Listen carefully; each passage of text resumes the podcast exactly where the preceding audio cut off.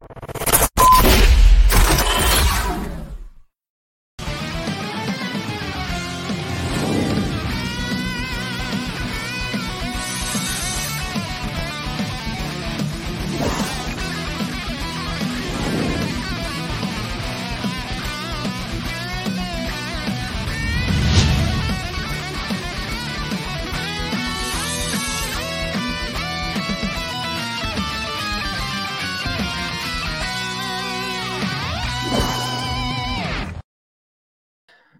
buenas noches, mis queridos chilenautas. Señor productor, ¿cómo está usted?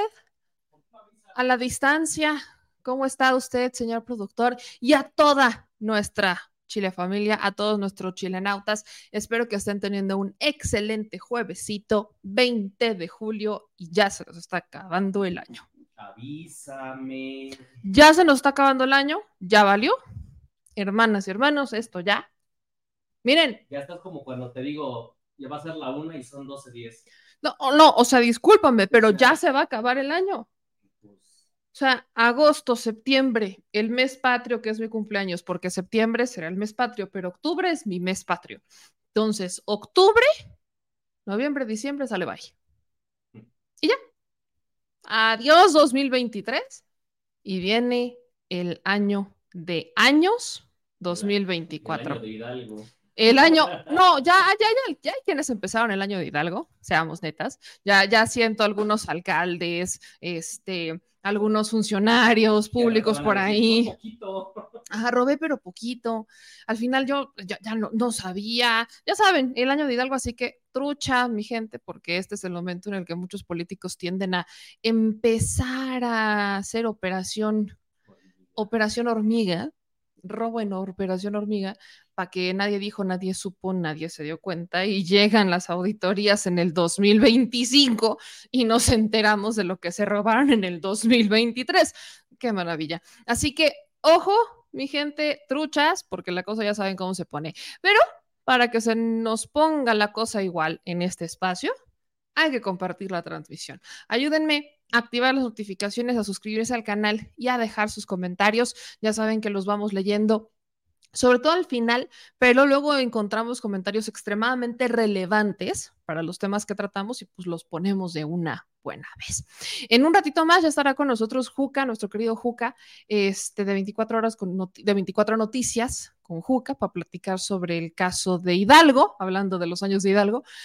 Sobre el caso de Hidalgo, las desbandadas, la situación política y sí, Xochil Gálvez. Ay, hermanas, yo no sé cuándo va a terminar esto de el año de Xochil Gálvez. Es el mes de Xochil Gálvez. Y, no sé si el mes de Xochil Gálvez va a seguir durando tanto, pero seguimos hablando de Xochil Gálvez. A ver cuánto nos dura esto y a ver cuánto le dura a ella, porque acuérdense que no, no, no es, si bien la están inflando, también es cierto porque también es cierto que tenemos a ciertos, ciertos políticos de oposición que no la ven con buenos ojos. Y miren, para muestra un botón, Gustavo Madero. Gustavo Madero fue eh, dirigente nacional del Partido Acción Nacional, Madero, eh, ya saben, como descendiente de los Madero, gran Madero, que se debe, como que a veces se revuelca un poco de saber en lo que terminó su descendencia, pero eh, Gustavo Madero que fue dirigente del Partido de Acción Nacional, que es de esta corriente de panistas que termina renunciando, o no renunciando, sino que haciendo su bancada, ¿no? Ya sabes, como que la, los rebeldes 2.0 o los rebeldes el origen, eh, el caso de Gustavo Madero con otros senadores de diversos, de diversos partidos que abren el grupo plural, plural, disculpe usted. Pues este personaje habla sobre Xochitl Gálvez y él dice que están utilizando a Xochitl. Escuchen esto.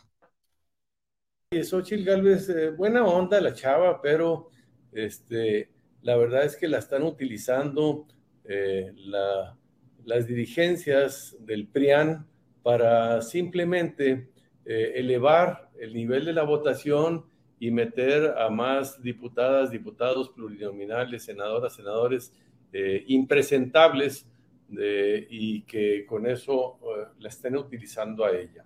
Porque ella va a perder, Julio, porque ella no tiene ninguna oportunidad de ganar. Esto lo, dice con, con, Julio, con Julio Astillero en su programa, y dice que, pues que ella no tiene ninguna probabilidad, que va a perder, y que solamente la están utilizando como para jalar adeptos en el Partido Acción Nacional. Y esa es una teoría que hemos tenido más de uno, porque por el filtro panista, que así lo hemos bautizado. ¿Qué es el filtro panista? Los panistas tienen un perfil muy particular de personajes que quieren que gobiernen.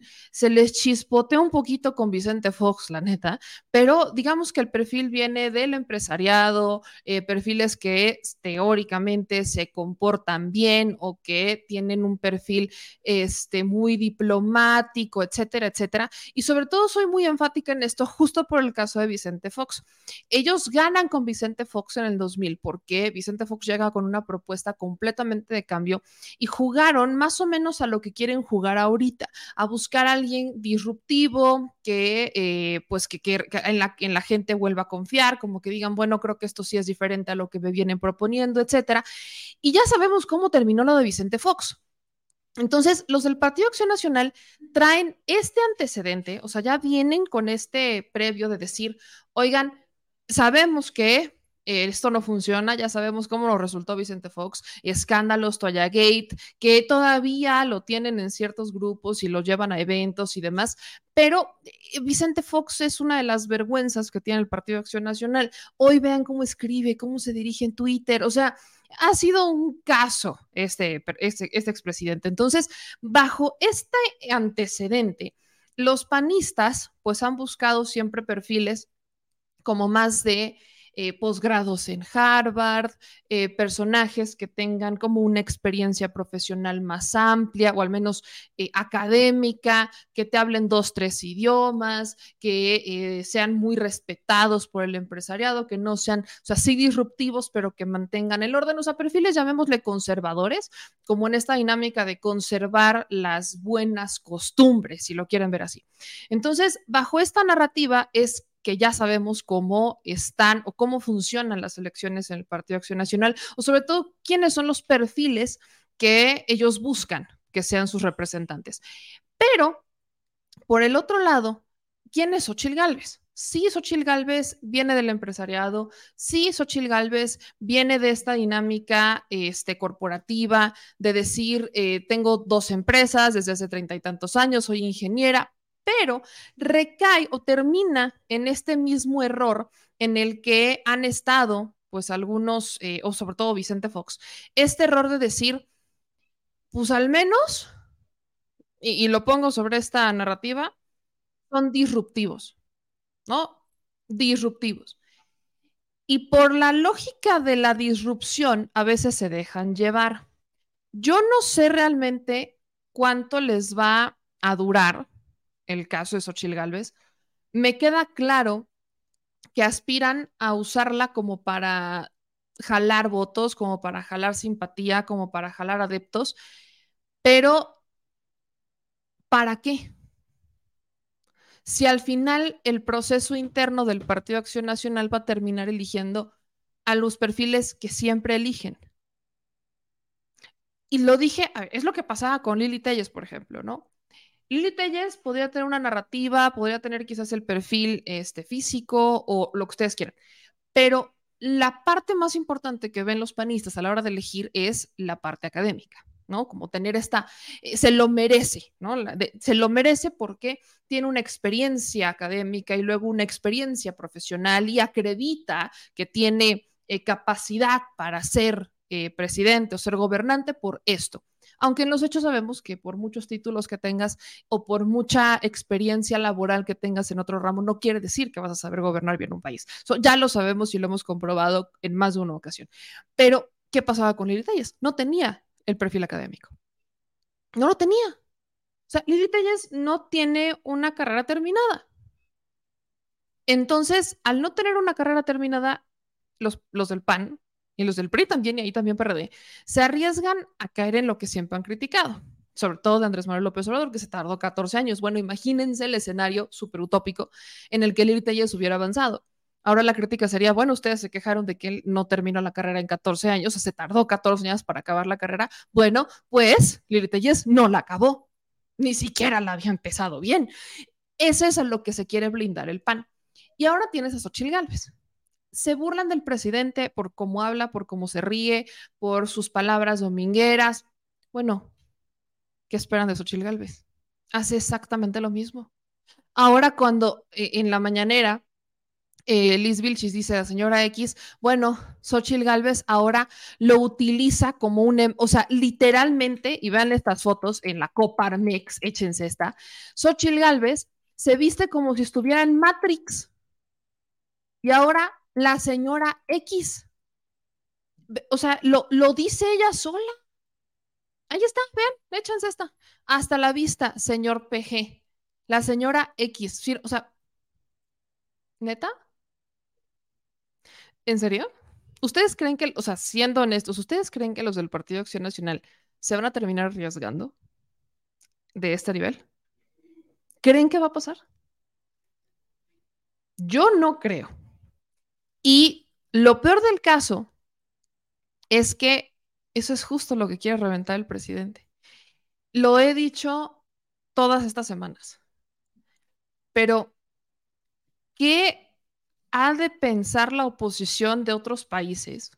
O sea, ¿qué han de pensar la oposición de otros países? Al ver a la oposición de México bailar, bailar al ritmo que les pone el presidente López Obrador. ¿Qué han de pensar los del Vox? ¿Qué han de pensar los republicanos? ¿Qué han de pensar todos estos opositores conservadores que ven que es el presidente de México, al que tanto odian, al que han ido a acusar hasta España, con el rey de España, el que está eligiendo al candidato de oposición, al que les está haciendo la campaña. Qué vergüenza, ¿no? Pues esa es la situación actual de la pobre oposición. Y para hablar sobre estos rumbos interesantes que toma el Partido de Acción Nacional con una Xochil Gálvez, de quién realmente es una Xochil Gálvez, pero sobre todo de la situación política de un Estado que nos ha dado muchas noticias respecto a la desbandada de priistas, de cómo un exgobernador terminó eh, renunciando al PRI, o dos, perdón, dos exgobernadores terminan renunciando al PRI, eh, luego los diputados del PRI terminan renunciando y terminan dejando al PRI sin bancada en el Estado. O sea, es un Estado emblemático para entender lo débil que está la oposición, al menos desde el lado del PRI. Y por el otro lado, Xochil Gálvez, ¿no? Xochil Gálvez, que es de este mismo estado y que eh, dice que fue de o que nació en una comunidad muy, muy humilde, que es indígena y pues que ella eh, viene como de esta historia de éxito de este mismo estado y como que dice, esta es mi bandera. Para hablar sobre Hidalgo, le agradezco mucho a nuestro querido Juca que se conecte eh, con nosotros para platicar un ratito sobre lo que está pasando por allá. Mi querido Juca, ¿cómo estás? Hola, Meme, buenas noches. Eh, muy bien, muchas gracias. Y sí, hay muchas cosas que hablar de el panismo, el priismo, de Xochitl, que es eh, de Hidalgo, es vecina de municipio, ¿eh? y hay muchas cosas que sabemos por ahí de, de que pues ellos tratan de ocultar, pero pues eso no va, eso va a ser muy difícil de ocultar. Pues, pues si quieres entramos con el tema de Xochitl, ¿no? Porque hemos visto videos del primo y de la tía desmintiendo a Xochitl Galvez diciendo es que no es lo que dice ser, o sea, no eran ricos, ricos, claro que no, pero tampoco llegaban a ese extremo de pobreza en donde eh, pues le costó trabajo, como que no querían que estudiara y como que una historia de éxito. Digamos que en términos muy coloquiales, Xochitl está echando mucha crema a sus tacos. ¿Qué es lo que tú sabes de Xochitl, eh, ya que eres de allá y que pues aparte de municipio vecino? Mira, este, Xochitl es mentira todo eso de las gelatinas, de que caminaba descalza, hace unos días dijo que nunca tuvo un juguete, ¿no? Eh, Francisco y Madero es el lugar donde ella vive, estamos a dos municipios literal, y yo puedo decir un municipio porque el municipio vecino, pues es Progreso de Obregón, y de Progreso de Obregón es mi familia por parte de mi familia materna, pues entonces sí es un vecino, vecinos. Entonces, Xochitl, eh, dicen que no venía o que no era la, la más rica, pero tampoco la más pobre. No, en realidad su familia de Xochitl siempre fue una familia de los Galvez, una familia de maestros, siempre bien acomodada. Hace, podemos decir, hace 30 años, la casa de Xochitl Galvez era de las casas más grandes y más bonitas en Francisco y Madero Tepa. Tepa es el, pues vamos a llamar ahí como el centro de Francisco y Madero. Ella vivía ahí a dos cuadras de, a dos cuadras de la presidencia municipal y su casa sí es de, o fue siempre de las más grandes y de las más bonitas. Siempre Xochitl fue una familia bien acomodada, todos lo sabemos. Pero ahora que fui a Francisco de Madero a entrevistar a sus vecinos, ¿eh? literal a sus vecinos que viven a una cuadra, dos cuadras, pues lo confirmaron, que la señora eh, Xochitl siempre ha sido una familia bien acomodada, su familia de los Galvez, eh, ah, pues una familia eh, de maestros, con dinero. Eh, la familia de los Ruiz, este, los conocen como una familia trabajadora de parte de los Ruiz, ¿sí? Pero carencias como las que ella está diciendo, pues la mera realidad es que no es así. Y te comento también, Meme, que los vecinos, los vecinos de Xochitl, incluso gente que estudió con ella, pues este, lo narran que, que no, que Xochitl nunca vivió en esas condiciones en las que ellos lo dicen, y aparte narran de que no la quieren. Aquí en Francisco Madero, de su lugar de origen, la conocen como la señora chismosa. Con todo respeto lo digo, meme, pero así la conocen como la señora chismosa. ¿Por qué? Pues porque ha mentido, ellos, ellos mismos lo narran, ella miente a su conveniencia que las cosas se le acomoden sin importar lo que esté diciendo. Mientras se le acomoden sus, las cosas a ella, este, para ella es capaz de mentir y pasar por encima de quien sea. Narra muy mal a su padre. Bueno, ahí en el tema familiar, pues a lo mejor solo ella sabe cómo vivió, pero al menos los hermanos del papá, o sea, los tíos de Xochitl dicen, no es cierto lo que Xochitl dice del papá, ¿no? Pero son muchas cosas con las que hemos platicado acá con los vecinos de, de Xochitl y pues todo el tiempo la desmienten y no la quieren, ¿eh? No la quieren a Xochitl por acá. O sea, estamos en un escenario en el que, o sea, lo, que se han visto en esos videos que pasa el primo, ¿no? O los que la tía menciona en donde dicen Xochitl están mintiendo, no solamente es eh, miente poquito o exagero tantito, sino que es una narrativa completamente distinta a la que Xochitl quiere manejar. O sea, Xochitl, vaya, ¿qué es lo que ustedes saben que ha hecho por Hidalgo? Porque yo sé que perdió eh, una elección en Hidalgo y me dices, es que no la quieren. Entonces, Xochitl realmente, así en, posibilidades, ¿tú cómo analizas el perfil de Xochitl Galvez ahora que dice, o sea, bueno, saca toda esta historia y su empresa, 31 años, y ya sabes, ¿no? Como toda la, la historia maravillosa de Bendije Latinas, para generar empatía, pero pues si en su estado saben que esto es mentira, ¿cuánto le podría durar esta historia a Xochitl? Mira, son varios temas que Xochitl ha venido mintiendo. Uno de los temas es el de las gelatinas, que tenía que vender con el tío gelatinas para poder pagar su escuela. Eso es, eso, para empezar desde ahí, mentir. Eh, sobre el tema político, eh, sí, Xochitl Galvez eh, empieza a participar del tema político y Xochitl Galvez, efectivamente, eh, también el tema de indígena es otro tema que se tiene que abordar y extenso, porque esa es otra farsa. Cuando Xochitl Galvez empieza a tener posiciones políticas, llega un momento en el que ella en el 2010, yo recuerdo perfectamente yo estaba estudiando en la universidad. Ella eh, se va a una elección en una coalición PAN-PRD, eh, aquí en el estado de Hidalgo, y empezaron a vender la idea de sacar al PRI empezó a pegar mucho el discurso de sacar al PRI, sacar al PRI desde ese entonces, 2010, y Xochitl encabezaba ese proyecto, PAN-PRD contra el PRI. Eh, avanza la campaña, Xochitl estuvo agarrando una fuerza muy grande. Había encuestas que ya la posicionaban a Xochitl como ganadora, eh, algunas otras las ponían empate técnico, otras, otras encuestas las ponían abajito del PRI. Llega el proceso electoral y se empieza a hacer el conteo el conteo, conteo, conteo. Lo recordamos muy bien porque todos decíamos, ya ganó Xochitl. Eh, el PRD se une al PAN y, incluso los perredistas pues festejaban la izquierda. Aquí Hidalgo, pues hay muchos municipios que han luchado mm, este, muchísimo en contra del PRI, mucho, mucho, está muy arraigado el tema de la izquierda por acá. Entonces empiezan a festejar el triunfo de Xochitl anticipadamente porque eso mostraban los resultados. Incluso, bueno, tú sabes, meme, que incluso antes de que el propio PREP lo registre, aquí en cortito la gente ya tiene los datos. ¿Por qué? Pues porque hay representantes de casilla, eh, los representantes de casilla que están adentro sin que se suba al PREP o que, o que se dé un resultado oficial, pues eh, los representantes de casilla empezaron a mandar sus datos, empezaron a, concentrar, al menos acá en el municipio, pues empezaba a concentrar la información y decían, ganó Xochitl, o sea, ya ganó, ya se va el PRI.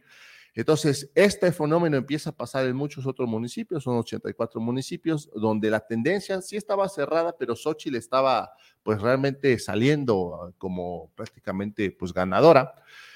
Y antes de que se dieran los resultados, eh, Xochitl Galvez sale a reconocer la derrota. Antes de que se dieran los resultados. Y dice, perdí y reconozco a Francisco Olvera, priista, que me ganó. Poco después se sabe y se empieza a rumorar por todo el estado de Hidalgo que Xochitl Galvez vendió el triunfo al PRI, que se los vendió porque toda la tendencia decía que ya iba a ganar. Finalmente, cuando se dan los resultados oficiales, pues sí, Francisco Olvera, priista, le ganó a Xochitl Gálvez, pero Xochitl antes ya lo había cantado. Entonces ya desde ahí aquí le empezaron a decir que traicionó y que se vendió y que dio los resultados. Ella se dio por perdida mucho antes de que salieran los resultados. Entonces, en la, en la parte política está esa parte, ¿no? Acá mucha gente la conoce que eh, iba a los pueblos de Francisco y Madero a regalar juguetes, unos juguetitos así chiquitos, y le regalaba a la gente juguetitos. Al paso de varios años, la misma gente ya no le aceptaba a Xochitl Galvez esos juguetitos ni nada, porque ya se habían dado cuenta que Xochitl Galvez, gracias a eso, pues estaba escalando políticamente, pero realmente no traía ningún proyecto, no hacía nada por, la, por, por su pueblo, ninguna obra de impacto, absolutamente nada, más que les llevaba carritos así, así lo dicen ellos, los mismos vecinos, y lo tengo documentado, grabado, donde los mismos vecinos dicen, nos llegaba unos juguetitos chiquitos, chiquititos, y los repartía. Pero ella iba creciendo, pues, políticamente, ¿no? Eso en el tema político, meme. Hay otro, hay otro tema, eh, ella se vende como indígena, que ahorita ya le empezaron a bajar ese discurso, porque ya eh, la gente se está organizando acá para desmentirlo tajantemente. Cuando yo fui a entrevistar a la gente, pues me explicaron que efectivamente, pues no, ella no es indígena, ella es de cabecera de Francisco y Madero, pero ella se fue a registrar a un pueblo vecino de ahí, de, Francisco y Madero, que es parte de Francisco y Madero, se llama Denganzá, ¿sí? Y se fue a registrar ahí para simular que era parte de, de una comunidad indígena, que territorialmente hablando, para empezar, Francisco y Madero en general no, territorialmente hablando, no corresponde a pueblos indígenas. Los pueblos indígenas, este, territorialmente hablando, es Ixmiquilpan y otros, otros municipios para allá. Y Francisco, pues, estamos a kilómetros de estos pueblos, entonces no hay posibilidad de que lo sea, ¿no? Pero ella se va y se registra en ese pueblo para simular y ella quedar al frente de una comisión indigenista y empezar a disfrazarse de indígena y tener representación como indígena. O sea, si no quedaba en elección, ella peleaba un espacio eh, representando al sector indígena. Entonces, como se fue metiendo, se fue metiendo, se fue metiendo, y ahí trabajó con Fox en esa comisión este, indigenista, que fue toda una farsa, y la misma gente de Denganzá del pueblo lo dicen, esa señora no es de aquí, esa señora solo se vino a registrar aquí, pero no es de aquí. Ella es de cabecera, ella es de Tepatepec, que es como la cabecera del municipio de Francisco y Madero. Wow, o sea, aplicó una como, no sé si te acuerdas de este diputado del PAN en las elecciones del 2021, que fue a registrarse como cuota indígena en Guerrero y evidentemente no. Así, igualito, es lo que hizo ella y fue como empezó a escalar, eh, eh, tal cual. La gente misma acá eh, lo dice, ella viene, viene nada más a cuidar sus plantitas en su casa, porque la conocen, este, ya no sale ni a las calles, llega con camionetonas, este, ya no visita los pueblos y la gente no la quiere en su pueblo, en su pueblo la gente no la quiere. Fíjate, es interesante, un comisariado de acá, él decía, él me decía esto, cuando quieras venir al pueblo de Denganzá, que es donde este, Xochitl pues se, registró para simular. Dicen, ven, graba y te juntamos mínimo mil gentes que hablen de Xochitl Gálvez. Imagínate nada más. Y yo le dije que sí, traemos este, en pláticas esto, pero imagínate cuando estos señores se organicen y manden ese mensaje, ya no mil, doscientas personas organizadas del pueblo de Denganzá, nativos de Denganzá, y digan, la señora no es de aquí, la señora se registró aquí nada más para sacar provecho, lo que va a hacer la derecha va a ser querer minimizar eso, ¿no? Va a ser querer minimizarlo, no lo va a querer hablar, así como el video que fui a grabar. Tuvo mucho impacto en redes sociales, muchísimo impacto en YouTube, en Facebook, pero ningún medio lo habló, ¿eh? nadie lo habla, ¿eh? calladitos todos los medios, nadie puede tocar a su, a su señora X. ¿Cuál es la, o sea, desde la perspectiva, obviamente, conociendo, teniendo el contexto de quién es Ochil Galvez, entrevistando a la gente y teniendo toda esta información y además estos videos, ¿por qué crees entonces que el PAN se está arriesgando? Porque esto estalla, o sea, esto va a estallar en cualquier momento, porque desde las redes sociales se está haciendo eco y evidentemente no vas a poder silenciar a la gente que es de Hidalgo, que son de esos municipios y que están desmintiendo la narrativa eh, de, historia de éxito o aspiracionista de Xochitl Galvez. ¿por qué crees que partidos como el PAN, el PRI y el PRD se están arriesgando inflando a Xochitl. Yo creo, Meme, que los medios, eh, perdón, que los partidos políticos, el PAN, el PRI, todos estos, este, confían mucho en los medios de comunicación y confían mucho que el tema va a explotar en Hidalgo, pero que van a lograr apagarlo, que no salga más allá de Hidalgo. Reforma nunca va a hablar de eso, así se haga un escándalo. y el Universal nunca lo va a hablar. Este, eh, Televisa nunca lo va a hablar. Yo creo que la oposición confía tanto en los medios que saben que pueden controlar ese escándalo y que solo exploten Hidalgo y que no le den difusión para nada, para nada en cadenas nacionales. Tristemente, pues Televisa sigue penetrando mucho en las familias, llega a todos los rincones y creo que es el grueso ahí donde ellos quieren aprovechar eso y creo que confían que van a poder controlar ese escándalo, porque hasta ahorita lo han controlado, la siguen creciendo y siguen diciendo que sí es indígena, a pesar de que hay mucha información que circula que comprueba que no es indígena, que comprueba que no fue pobre, que comprueba que no vendía gelatinas para comer o que comprueba que, eh, que, que que no vivió en tal condición al grado de decir que no tuvo ni un juguetito de, niña y que se le salen las lágrimas. Lo han controlado para que no explote. Yo no he visto que en los medios, este, pues esos medios tradicionales aborden estos temas. Y siendo un tema de mucho interés, pues deberían de estarlo abordando. Es más, Televisa, TV Azteca y todos esos medios ya deberían de estar en Hidalgo investigando así como lo hicieron de Andrés Manuel, que lo investigaban y lo investigaban y lo investigaban y hasta le ponían este, gente investigadora fuera de su casa día y noche para ver qué le sacan, pues porque es, nota nacional. Ya deberían de estar haciendo eso con Xochitl. No lo hacen ni, ni lo van a hacer, porque no le van a pegar a Xochitl. Creo yo que estos cuates de los medios confían en que pueden controlar este, esas mentiras las pueden apagar, apagar. La tarea de todos nosotros, meme, pues es difundirlo, es difundirlo. Y yo en estos días voy a volver a ir a su pueblo. Ya hay cita ahí con algunas personas este, que, que me dijeron que quieren hablar sobre esto.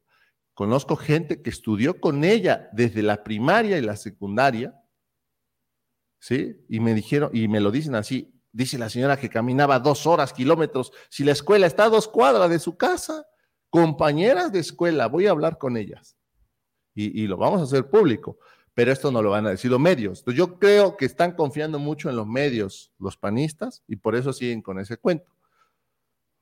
Ahora, el caso de la hermana, que es otra cosa que no se menciona mucho, pese a que fue noticia hace tiempo, y ahora Xochitl también lo está intentando usar como una triste historia, ¿no? La hermana está detenida por secuestro y ahora Xochitl dice que su hermana fue torturada por García Luna y que, este, pues que está sin sentencia. Entonces, o sea, ¿qué onda también con esta historia? Ah, eso también es algo que de esas, vaya, de estas historias de ultratumba que no quieren utilizar o más bien que cambian la versión según su conveniencia. Mira, fue conocido acá ese escándalo hace como 11 años, que su hermana de, de Xochitl, este, Melanie, no recuerdo bien su nombre, este, ella era eh, o pertenecía a una red de secuestro. Y Xochitl dice que no ha sido sentenciada a su hermana y que está encarcelada injustamente. Otra de las cosas que también se dice mucho, y ya hay fotografías de eso, meme, no sé si lo sepas, es que la hermana ni siquiera está en la cárcel. Eh, la hermana aparece en fotografías con Xochitl Galvez, fotografías familiares recientes. Este, entonces, eh, da a entender que ha sido una simulación de que está en la cárcel y que no hay sentencia y esto y lo otro, pero la hermana han publicado fotos, en algún momento publicaban fotos donde estaba Xochitl con la hermana y toda la familia y las borraban inmediatamente este, porque salía la hermana, que supuestamente está en la cárcel. Ese tema, pues habría que revisarse a detalle, este, investigarse bien, pero hay esas versiones acá en Hidalgo de que la señora, la hermana de Xochitl, ni siquiera está en la cárcel, aunque tendría que estarlo, pero ni siquiera está, porque aparecen fotos familiares que se han ido filtrando. Este, pero ese tema habría que investigarse bien. Lo que sí, que el delito por el cual se habría encarcelado era por ser parte de una red de secuestro. Exacto, por ser parte de una red de secuestro y además decían que actuaba de manera sanguinaria dentro de las denuncias que se daban esto hace 10, 11 años, justo de la detención. Y justo bien dices, habría que investigarlo bastante, bastante bien. Ahora, pregunto el PRI, ¿no? Que es el, el otro tema y qué pasa con el PRI, ¿no? Un estado que fue gobernado por el PRI durante tantos años y que ahora se está cayendo a pedazos.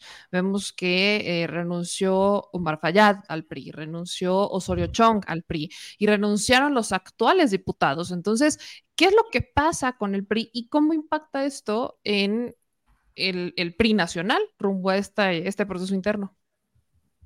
Mira, eh, pues la mera verdad es que eh, está, algo, está pasando algo raro acá en Hidalgo con ese, con ese tema.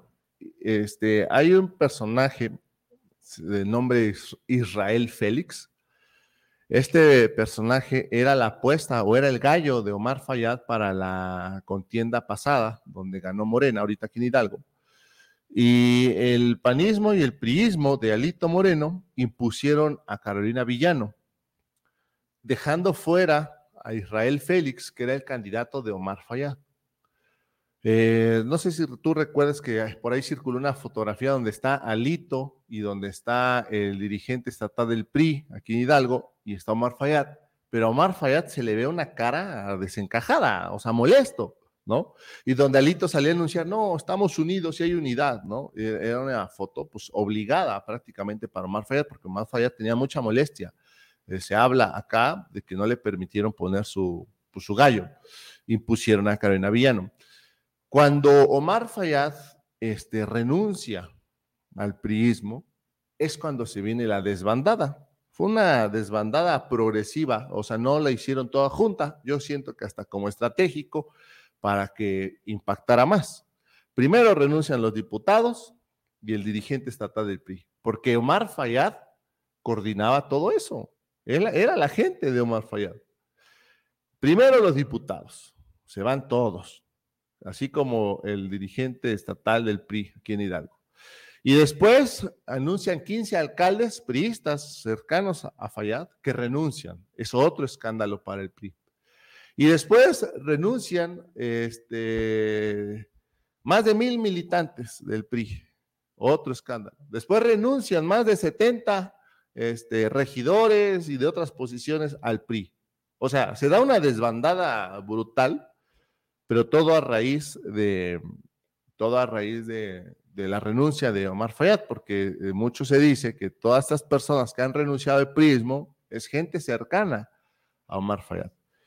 Se habla también acá en Hidalgo que Omar Fayad está haciendo ya tratos con Movimiento Ciudadano, algo que no te puedo confirmar pero es lo que se, comenta, que ya empezarían los tratos por parte de Fayad con Movimiento Ciudadano acá en el Estado y empezarían a querer impulsarlo para empezar a ganar pues municipios, diputaciones este, y senadurías.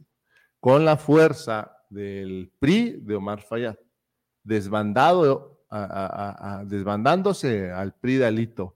Entonces hay una ruptura priista, sí, y la verdad que sí, el PRI está pues prácticamente ahorita pues la verdad está pataleando, está pataleando mucho por cuadros, ¿no? Yo creo que cualquier persona que vaya y se quiera registrar ahorita al PRI para que le den una candidatura sin pensarlo se las dan porque no tienen gente, ¿no? Este, eso por un lado y, por el otro lado, pues que estarían pues ya maquilando o bien armar un partido o bien pues adherirse a Movimiento Ciudadano.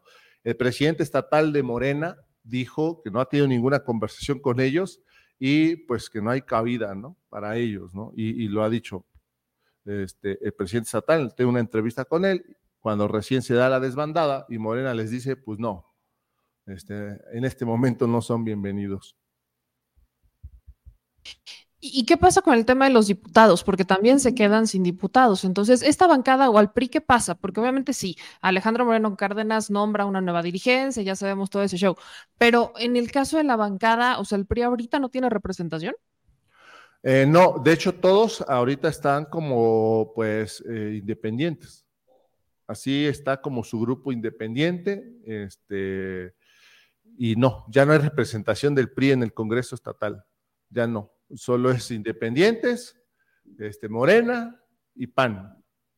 Entonces, bueno, coalición Morena, PAN y los independientes. No hay del PRI, no hay nada del PRI. Que claro, está el temor, yo te lo digo meme, por, por eso es que cuando pasó todo esto, inmediatamente le pedí una entrevista al dirigente estatal de, de, Morena aquí en el estado, porque está el temor, ¿no? Que los priistas se, se vayan y se formen en Morena y que los reciban con los brazos abiertos. Este, pero bueno, eh, el dirigente dijo que no, no hay conversaciones y que en este momento pues, no son bienvenidos. Y yo creo que también por eso están buscando adherirse a Movimiento Ciudadano. ¿Qué representa Hidalgo? ¿no? Para que se entienda el, contexto como del Estado y la importancia que tienen estos movimientos y justo lo que nos estás platicando a nivel nacional y también rumbo al 2024. Es un Estado que eternamente fue gobernado por el PRI, eh, ahora está gobernado por Morena y evidentemente es un Estado que se le quita más este partido que era el partido hegemónico. Entonces, eh, eh, digamos que en, la, en la configuración nacional, ¿cuál es la importancia del Estado de Hidalgo y que pues estén dando todos estos movimientos? Pues mira, este Julio Menchaca, eh, el actual gobernador de, de Morena, pues arrasó aquí en Hidalgo. Fue una votación histórica. El hartazgo al prismo, pues creo que fue este, grandísimo. Fue una votación eh, este, histórica más del 2 a 1. Este, nadie se lo pudiera imaginar que fuera una derrota tan, tan, tan así, tan cruel, ¿no? Este, había muchos comentarios de que el actual gobernador tendría gente priista, ¿no? O cuadros priistas, ¿no? Eh, eh, este, dentro del gobierno. Van unos meses, el gobernador en Morena, el gobernador morenista de acá, este, Hidalgo, está haciendo las cosas en tan poco tiempo, está, ya destruyó las casas que estaban a cargo de, de, los priistas o de gobernación al estilo Los Pinos. Acá ya se destruyeron y se están creando este, centros eh, de, pues igual, de, arte, eh, para que la gente sean espacios abiertos. Había casas de descanso por todo el estado de Hidalgo. El gobernador ya quitó todo eso.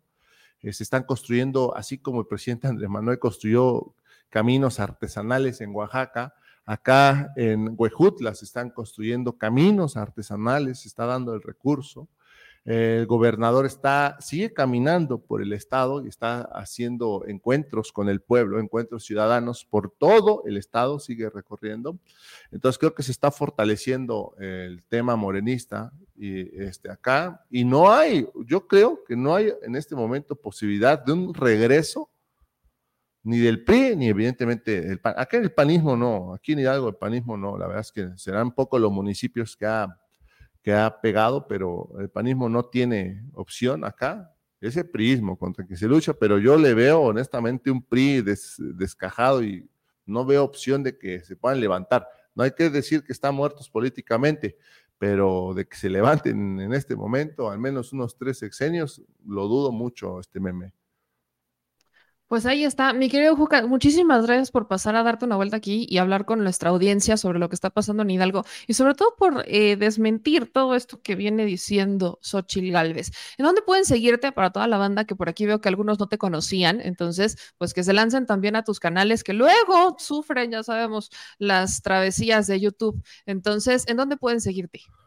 Pues en todas mis redes, meme, Juca Noticias, por todo donde le pongan YouTube, Juca Noticias, Facebook, Instagram, este, TikTok, Twitter, por todos lados, Juca Noticias. Allá los espero, meme, y pues un gusto platicar contigo. Y en cuanto tengamos información actualizada sobre Xochitl, sobre todo porque es un tema que está generando este, pues mucha, mucho morbo o mucho escándalo, pues lo vamos a compartir.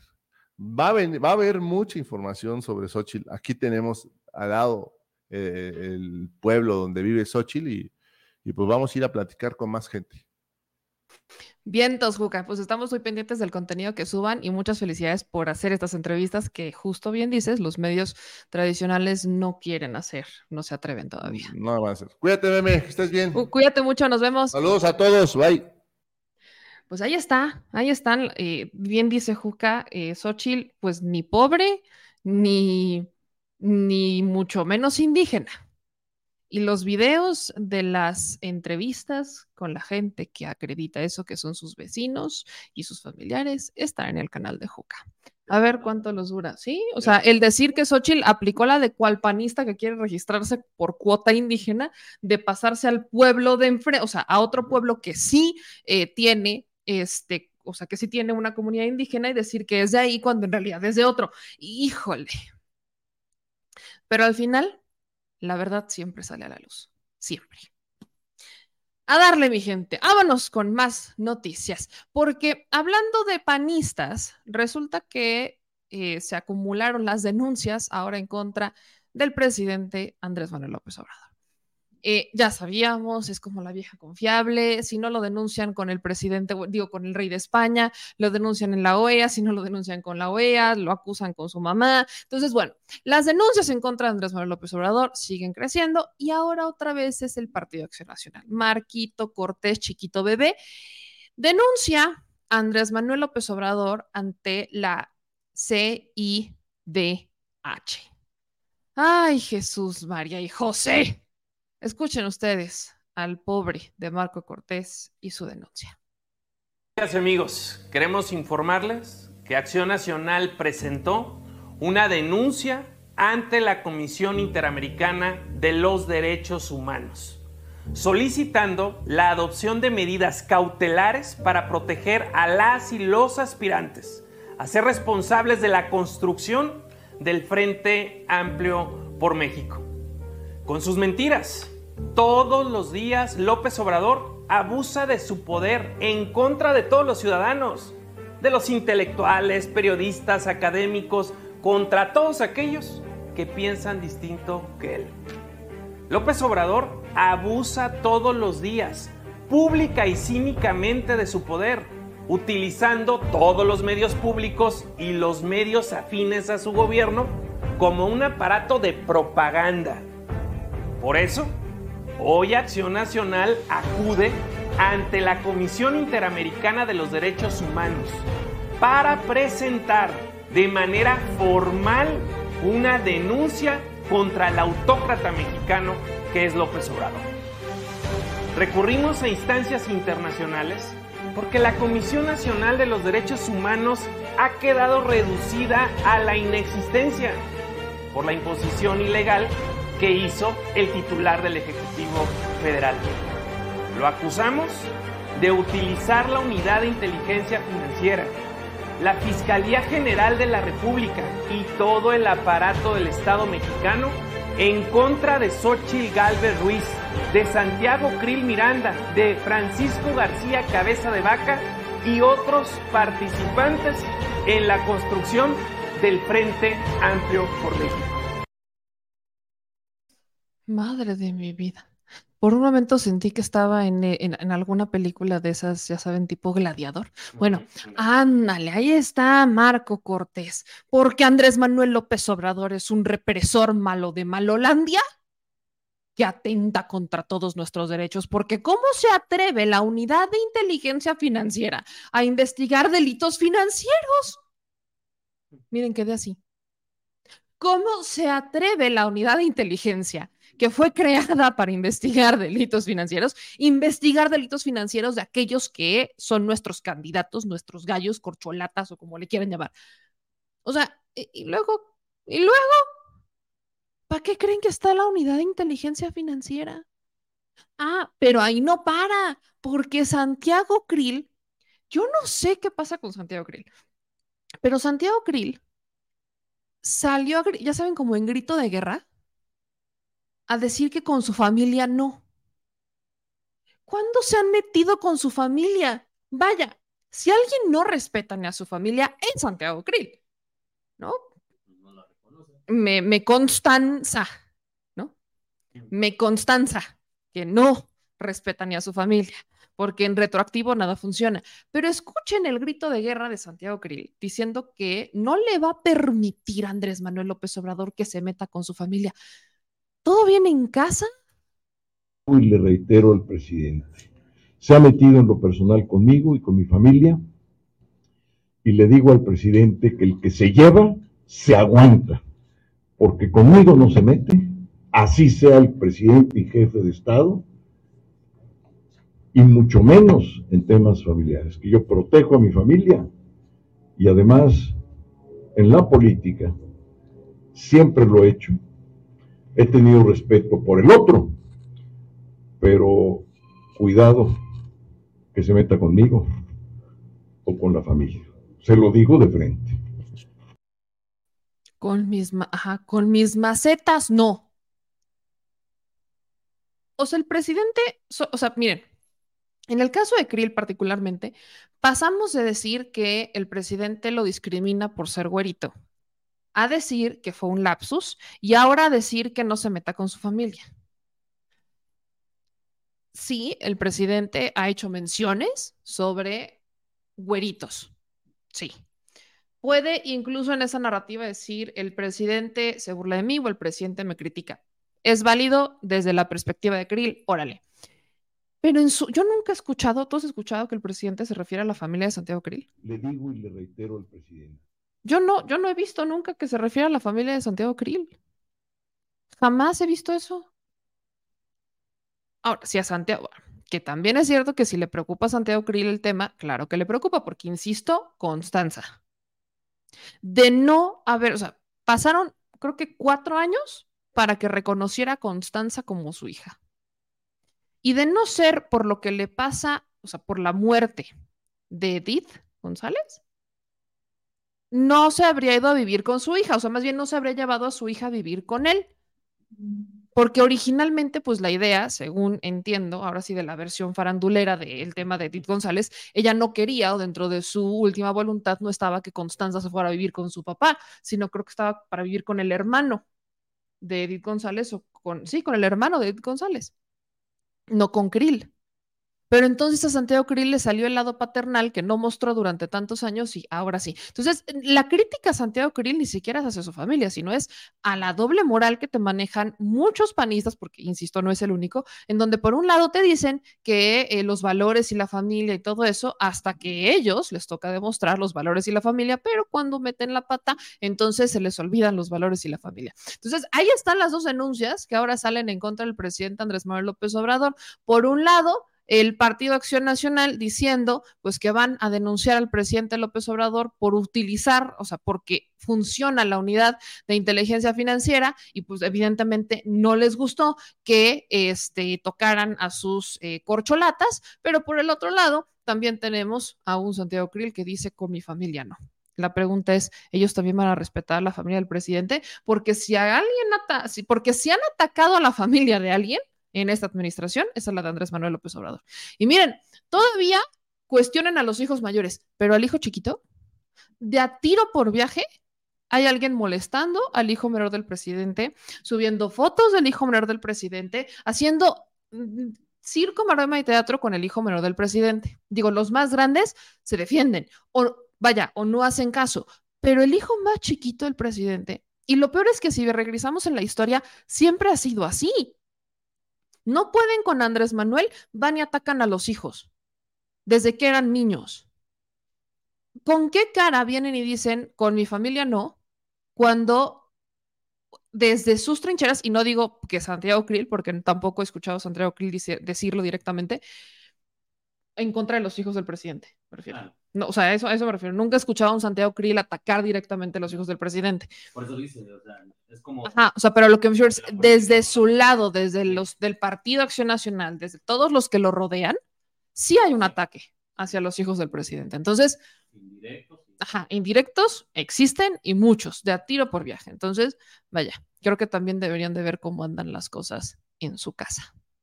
Y para cerrar la curiosa sección de, y con ustedes hablaremos de Xochil Gálvez medio programa, el tema de la pensión de expresidentes. Miren. No, no, no, no, me, me, me constan saque, no. Xochil Gálvez.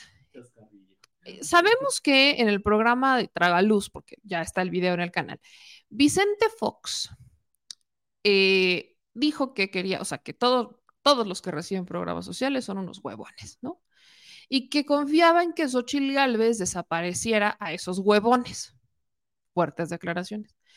Y encima, confía en que Xochitl Gálvez le va a regresar su pensioncita, la pensión multimillonaria de expresidentes.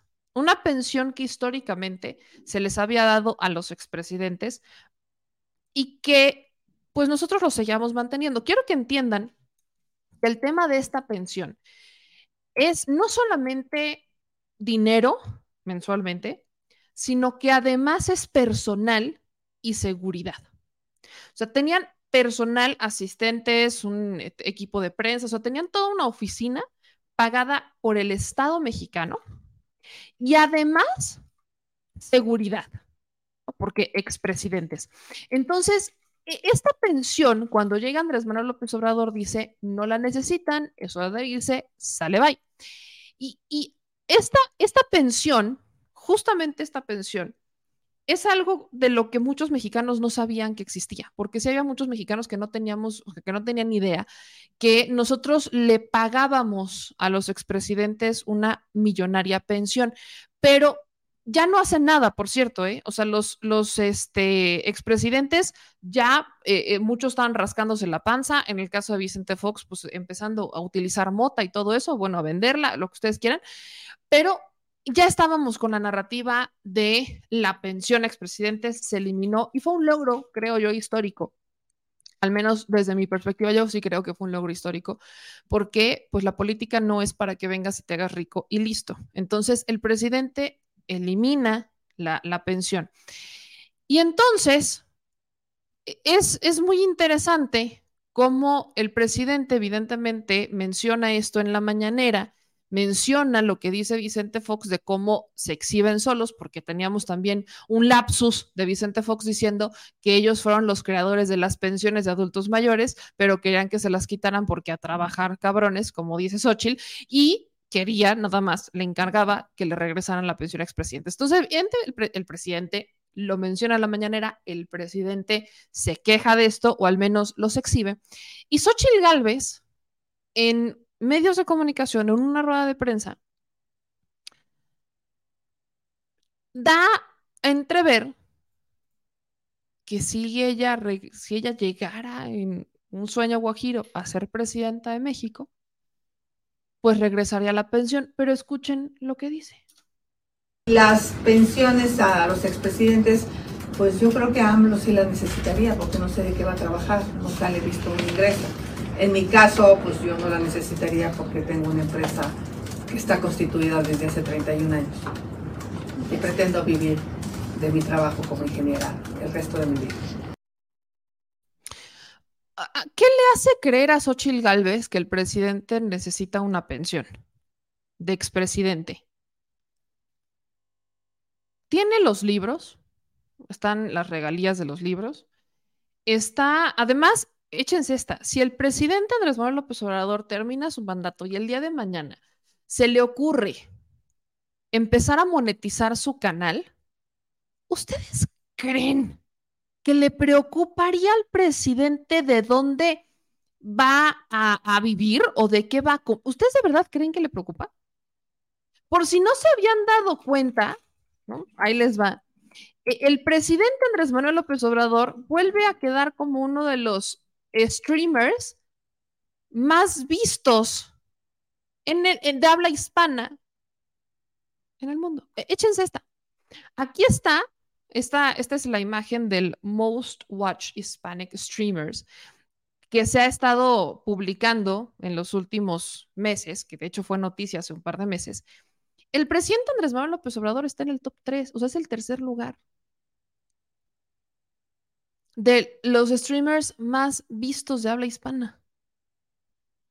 Todos, o sea, casi todos los que están aquí, si no es que todos, porque no conozco a, muchos, son gamers. Gamers.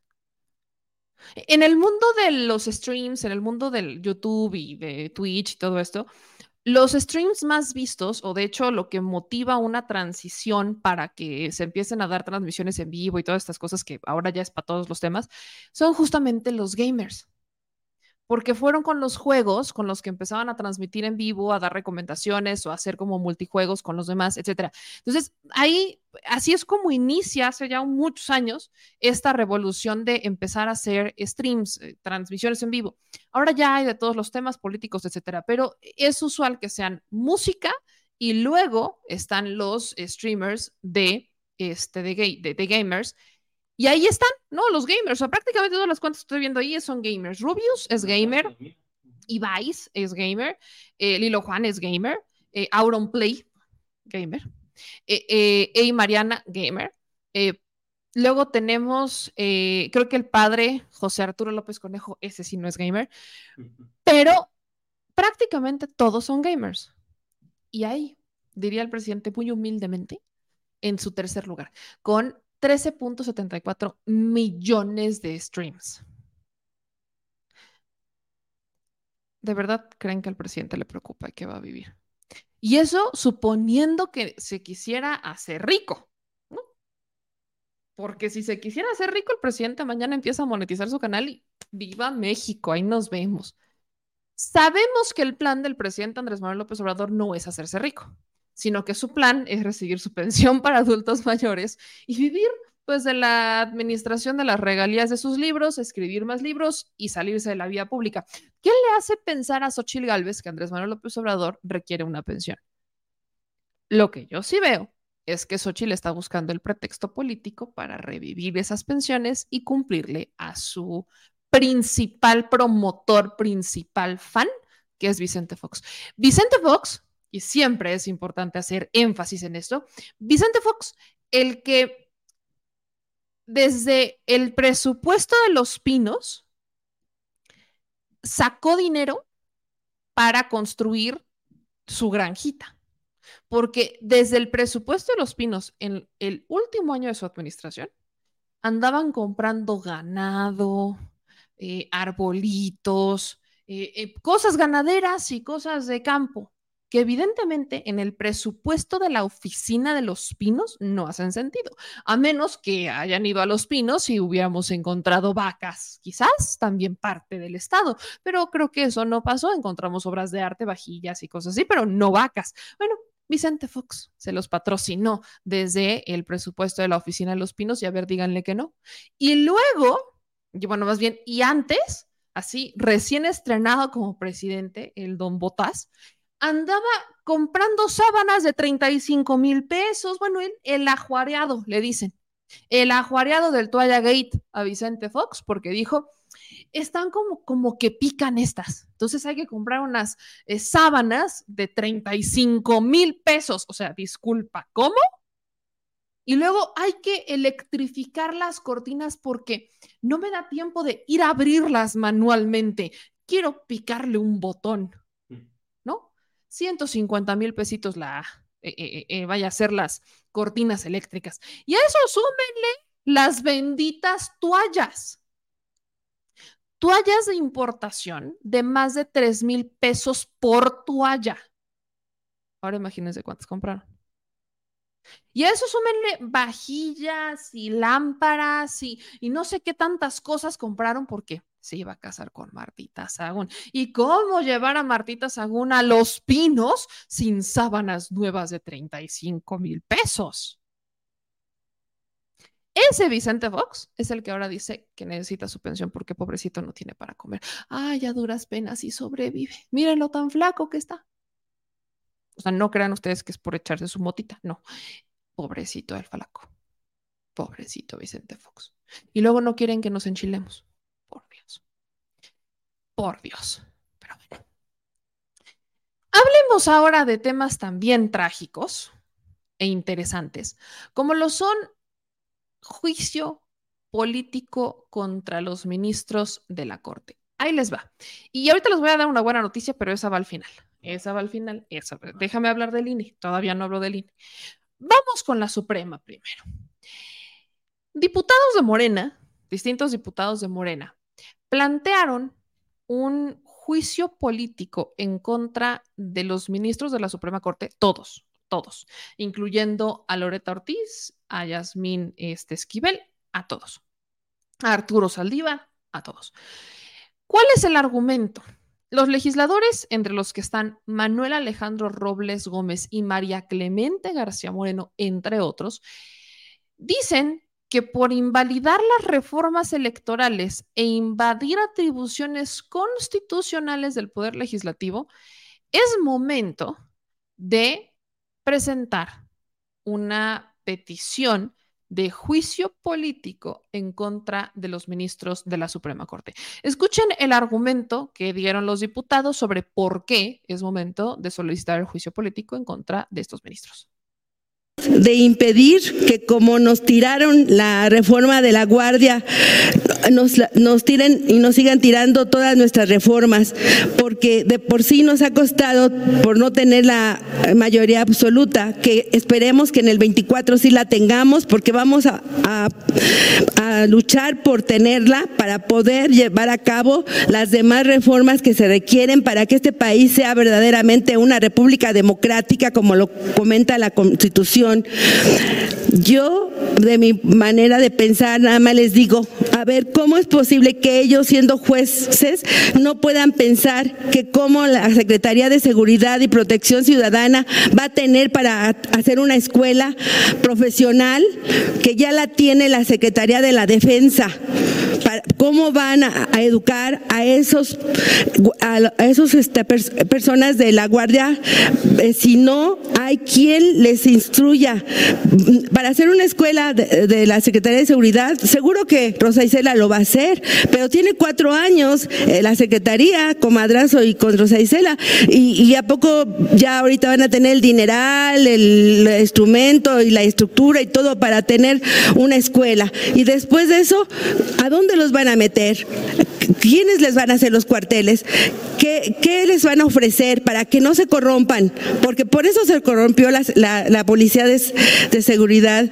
Entonces necesitamos cuidar a nuestros guardias, porque si no, entonces, ¿por qué hasta los mismos conservadores los piden? ¿Sí? Entonces, estamos ante una buena acción. La Guardia Nacional es algo que de veras necesita el país. Y si no lo cuidamos, porque la misma, el mismo Poder Judicial no nos apoya en que la, la Guardia Nacional esté eh, este, instruida por la Sedena, ¿quién tiene el poder y las escuelas y los instrumentos para, para que no se corrompa nuestra policía. Solo quiero aclarar que no, nunca estuvo madrazo en seguridad, fue durazo, para que no haya ahí pendientes. Pues se era aso, ¿no? Se le, ahí se le cuatrapeó a la, a la diputada de Morena, pero bueno, ese es, ese es el porqué, ese es el argumento que hay en el Morena. ¿Qué pasa ahora con el Senado? ¿Qué dicen los senadores? Pues el, el relevo de Monreal, eh, el relevo temporal, debo decir, porque sabemos que se va a ir a buscar la gubernatura del estado de, Chiapas, Eduardo Ramírez, dijo que serenos mis morenos. habría que actuar con prudencia y que no se fueran en el camino del juicio político. Escuchemos al pupilo de Monreal. Que está resolviendo los asuntos sobre la constitución, sobre la constitución, sobre temas de legalidad y debemos convocar a la mesura, no debemos caer en una confrontación. Eh, si bien es cierto, hay resolutivos que no nos han gustado, que privilegian más el sentido eh, de la legalidad que el sentido social o de la justicia, pero eso creo que no son buenos momentos para el país. Y, ah, hablando de los momentos y de los tiempos, hace unos minutos el Consejo General del INE eh, aprobó lineamientos para Pues ahí está, ¿no? Ahí está lo que dice este Eduardo Ramírez, que pues que mejor estén calmados, que si bien no les han favorecido, pues el camino no es el juicio político. Y al respecto de esto, también hay un posicionamiento de la ministra Piña, la flamante presidenta de la Suprema Corte que sacó la rifa al tigre al entrar a la Suprema Corte sin tener las credenciales para hacerlo y ahora es la presidenta. En mi país, pero no solo en mi país, sino lamentablemente en gran parte del mundo, surgen voces y movimientos que intentan poner en entredicho la legitimidad de la función judicial. Pretenden mermar, a veces de forma sutil, otras de forma directa, la independencia de los poderes judiciales. Miren, ¿cuál es el problema? Ya hemos hablado mucho sobre el problema del Poder Judicial. El problema del Poder Judicial es que no es autocrítico. El problema del Poder Judicial es que como representa un poder muy poderoso, valga la redundancia, le cuesta entender que pueda ser reformado. Y vaya, históricamente el Poder Judicial nunca ha sido pues cercano a la gente. Nunca han tenido esa necesidad. Lo más cerca que están de la gente es cuando les toca pues, resolver algún tipo de, juicio o cuando tienen, cuando algún tema llega a ellos, pero no veo, yo nunca he visto a un juez de control o a un ministro o a un magistrado salir a las calles a ver cómo están las cosas. Creo que solamente fue Saldívar el que fue a los penales y fue al penal de, Santa Marta para ver cómo andaban las cosas y firmar un convenio para ayudar a las mujeres que están en Santa Marta, Catitla. Pero fue un caso único y excepcional y me hubiera encantado incluso que se hubiera dado una vuelta por otras prisiones. Pero no vemos que los jueces este, o magistrados vayan a ver qué es lo que está pasando en las calles con las víctimas del Poder Judicial. De ahí sale esta queja que he estado expresando en los últimos de sí que padre que vamos a hacer una reforma al Poder Judicial, pero no podemos pensar en una reforma al Poder Judicial si no resolvemos lo más urgente, el, el peor problema del Poder Judicial, que es que no son cercanos a la gente que no entienden cuáles son los problemas porque ellos les llega la versión interpretada por un abogado. Y depende el abogado es la versión que les llega, porque si tienen a un defensor de oficio, es una suerte que te toque un defensor de oficio preparado y con tiempo y con ganas de hacer una buena defensa. Y si te toca un abogado que viene con maestrías de Harvard y que tiene sus eh, doctorados en aventarse la interpretación de la ley para sacar a quien mejor le parezca o a quien mejor le pague, pues entonces ya valió porque es abogado al derecho y al revés, ya sabe dónde están los vicios de la ley y ese es un lenguaje que entienden mejor los jueces, ministros, magistrados, etcétera. Entonces, cuando hablamos de reforma judicial, lamentablemente el Poder Judicial no está aterrizado a las necesidades de la gente, no saben dónde están los problemas, los conocen cuando les llegan estas resoluciones y que pues es que hay que decidir, pero los ven de muy lejos. Nunca hemos estado cercanos al Poder Judicial. Entonces, incluso viene esta molestia de cuando a alguien, llámese Andrés Manuel López Obrador Morena, se le ocurre decir, hay que elegir a nuestros jueces y magistrados, bueno, estos pegan el grito en el cielo, porque es como un fenómeno Lili Telles Nada más que aquí había estado justificado. El no necesito ir a mi estado o no necesito acercarme a la gente para entender cuál es el problema. Bueno, pues bajo esa dinámica hay jueces, ministros, magistrados, abogados, etcétera, que están aterrados ante la posibilidad de acercarse a la gente, porque de alguna manera saben dónde están los problemas, saben cuál ha sido el error histórico que han cometido y no lo quieren solucionar. Por algo se llama el Poder Judicial de lo Familiar. ¿no? Tenemos este Poder Judicial de lo Familiar, donde lamentablemente hay jueces, ministros, magistrados que permiten la entrada de sus hijos, cuñados, eh, esposas, yernos, los meten a trabajar en alguna área, no necesariamente con ellos, sino que los meten a trabajar en el área de recursos humanos, o los meten a trabajar en la oficialía de partes, o los meten a trabajar en donde sea. Pero ahí también ganan lana y no dejan entrar a quienes realmente tienen ganas de hacer una diferencia, que, decidieron estudiar derecho para hacer justicia. No los dejan entrar.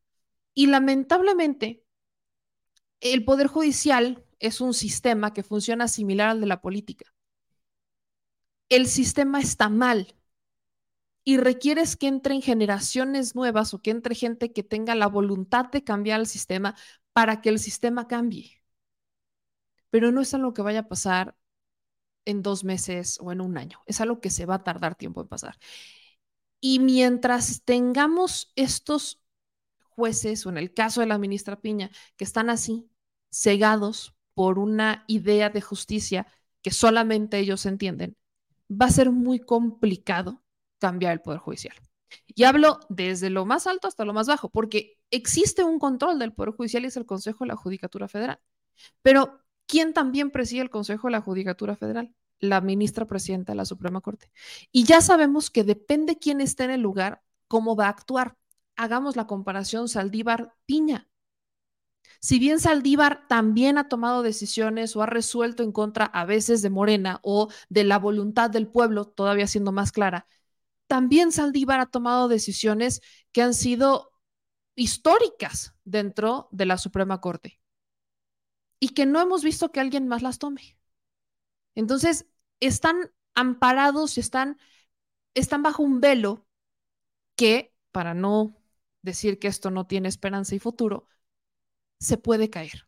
Y cada vez estamos debilitándolo más. ¿Por qué? Por las redes sociales. Porque el poder popular, aunque no nos acercamos todavía a cambiarlo, las presiones que existen hacia este poder han sido históricas. Y es como una puerta de cristal, es el famoso techo de cristal. Vamos a tener que golpearlo muchas veces para que se rompa y vamos a tener que protestar muchas veces y vamos a tener que hacer eco muchas veces y vamos a tener que seguir denunciando muchas veces para que se rompa. Porque una reforma al Poder Judicial no va a ser realidad si el pueblo no se organiza y si el pueblo no respalda y si no presiona y si no denuncia, que es lo mismo con las fiscalías. Hay también que hacer una reforma a las fiscalías, porque la reforma que hicieron ya sabemos que tiene vacíos, muy grandes y que siguen manteniendo estos viejos vicios que no ayudan, porque tampoco voy a decir que hay malos jueces. Hay jueces que luego también son muy buenos, pero que no pueden hacer mucho porque las carpetas de investigación les llegan hechas con las patas. Y el juez no puede hacer el trabajo del Ministerio Público. Han sido contadas las ocasiones que los jueces están tan claros de la situación y de que la persona que tienen enfrente es culpable, que le han corregido la plana a los agentes del Ministerio Público para que rehagan el caso, manteniendo al acusado lo más que pueden dentro de la cárcel para que el Ministerio Público haga su chamba. Y son contados los casos que esto ha pasado. Y que no se viola el debido proceso. Y que no se viola el debido proceso. Son contados los casos donde un juez la hace de de árbitro y de no, a ver, espérense, estoy viendo que esto está mal, si yo actúo conforme a esta carpeta de investigación, este va a salir y yo no lo puedo dejar salir porque el crimen es grave. Entonces, hagan esto, tienen 24 horas para volverlo a hacer y entonces actuamos. Y ta, ta, ta, ta, ta. Y son contados los casos donde los jueces han actuado así. Porque muchos se dejan llevar por el famoso maletín de lana que llega a sus escritorios y que cambia el rumbo de la justicia. Así de fácil se cambia el rumbo de la justicia. Solo hace falta unos cuantos pesitos. O más bien, unos muchos pesitos. Así que sí, urge una reforma, pero también hay que abrirle los ojos a los jueces, ministros y magistrados. Y de ahí que nosotros tenemos que presionar bastante. Y bueno, vámonos a hablar del Instituto Nacional Electoral. como de que no? Ahí les va. El INE. El día de hoy hubo una serie de decisiones que toma o hay una serie de decisiones que toma el Instituto Nacional Electoral respecto a los procesos internos que está llevando tanto el Frente como Morena. Una de las primeras decisiones que considero que es pues bastante importante tiene que ver con el frente, ¿no? La famosa, el famoso frente de, pues de los priistas, panistas, etcétera. La primera decisión que toman al respecto de esto es que el frente ya formalmente está registrado como Frente Amplio por México.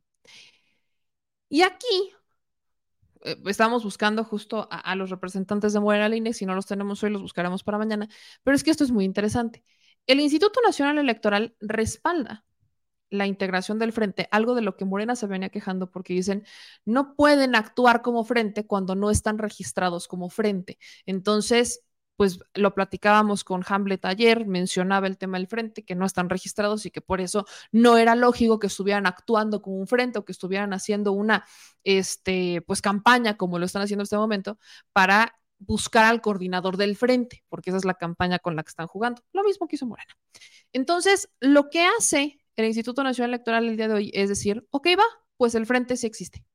Entonces, el INE respalda la creación del Frente Amplio por México. Esa es una. ¿Qué significa esto para el Frente? Algo que no he visto que haga Morena y que si no estoy mal, Morena no puede hacer. Y es que el Frente puede utilizar sus tiempos de radio y televisión para hacerse promo. Yo.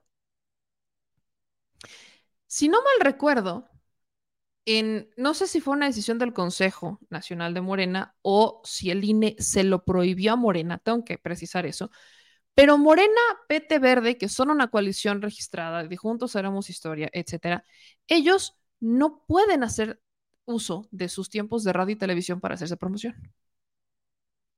Pero los del frente sí.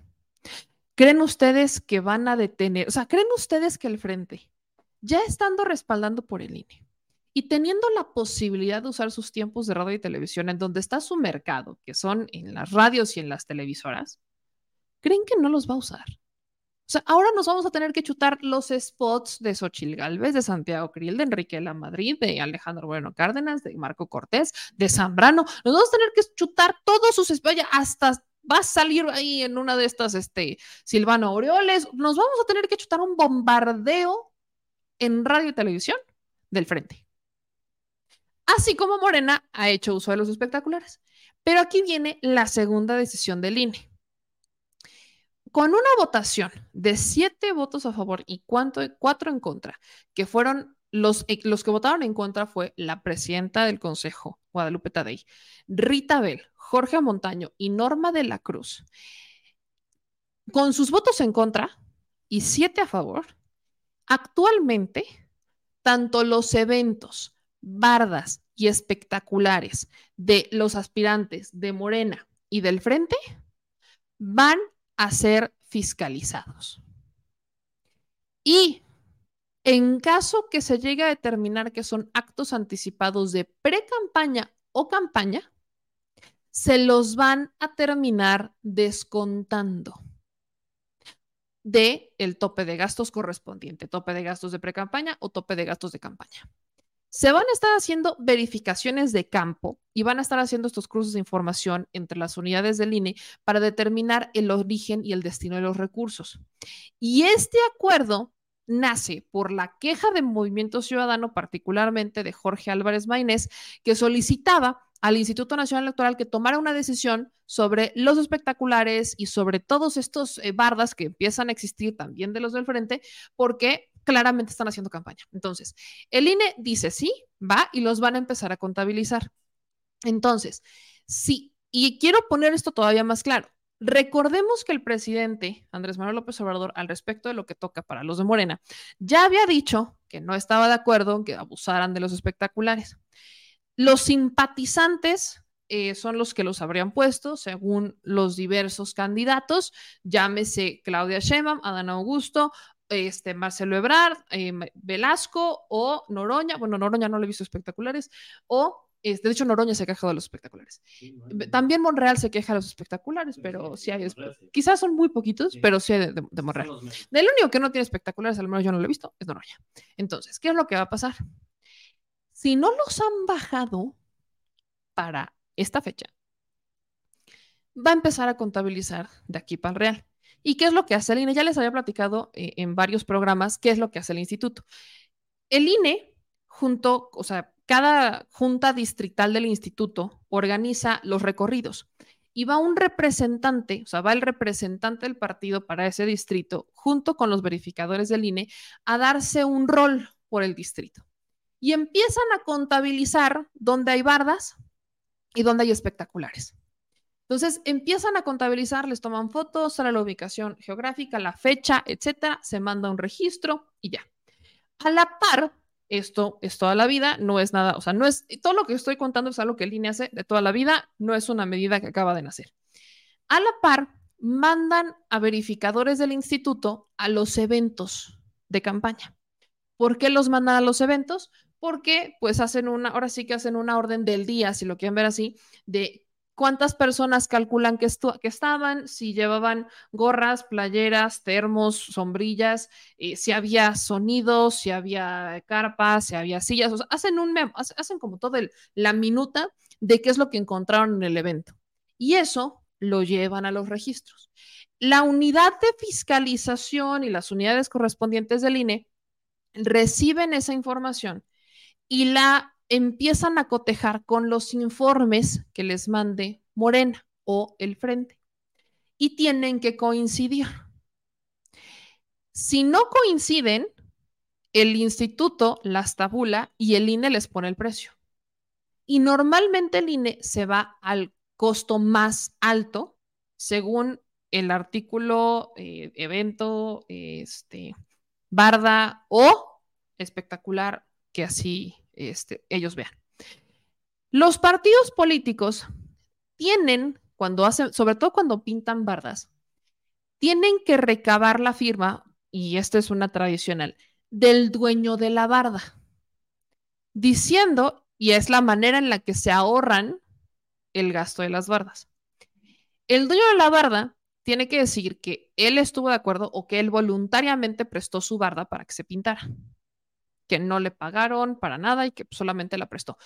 Eso lo hacen todos los partidos para ahorrarse el costo de las bardas. Con los espectaculares no pueden, pero con las bardas sí, y también depende de la barda. Pero tienen que tener estos documentos. Todo esto se tiene que cotejar, o sea, tiene que cruzar esta información para que el instituto tenga las cuentas claras. Pero ahora, sumando a eso, si el INE llega a determinar que todo lo que está pasando son actos anticipados de campaña o pre-campaña. Entonces, les va a hacer como la suma de cuánto nos, cuánto vi que te costó todo esto y te lo voy a descontar del tope de gastos correspondiente porque ya te lo, ya te adelantaste la lana. ¿Qué está con esta decisión del instituto? La primera es que está entrando en la narrativa, está entrando en este juego y el juego es, ya estamos haciendo campaña, punto. Algo que había estado en debate por mucho tiempo que, eh, que si se podía hacer ahorita, que si no lo podían hacer ahorita, que se habían adelantado un año, que no se habían adelantado un año, usted como le quiera llamar. El asunto es que formalmente el Instituto Nacional Electoral ya entró en el tiempo moderno de precampañas un año antes de las precampañas y dice, va, jalan. Lo único que no pueden decir es que eh, están pidiendo el voto, eso sí no lo pueden decir. De ahí en fuera, adelante. Están jugando con esta narrativa y lo hacen parejo para los dos lados, porque donde lo hicieran solamente el uno, ya, el otro ya saben que va a brincar. Entonces, ahí tenemos esta decisión del instituto, que es muy clara para los partidos y que ahora los obliga todavía más a, tener ahora sí que eh, tener los gastos, pero con lupa, pero con lupa de verdad de lo que está pasando dentro del instituto. Pero miren, así, con lupa, porque si no, se los van a pasar a torcer de los topes de gastos. Preocupa, la neta tampoco. Y esto es lo que les digo siempre a los partidos políticos. Los partidos saben que lo peor que les puede pasar en esta, con estas cuestiones es una multa o que les bajen lana. Es lo peor que les puede pasar. Al que menos le preocupa esto es a Morena. Mientras Morena cumpla con los informes, no le preocupa. Si Morena no presenta informes, ya sabemos qué pasa. Si no presenta informes de precampaña o informes de campaña, le tumban al candidato. Eso ya lo sabemos, ya lo debe saber Morena. Pero, ¿qué es lo peor que podría pasar? Pues que del tope de gastos de Morena, pues les reduzcan una lana y listo.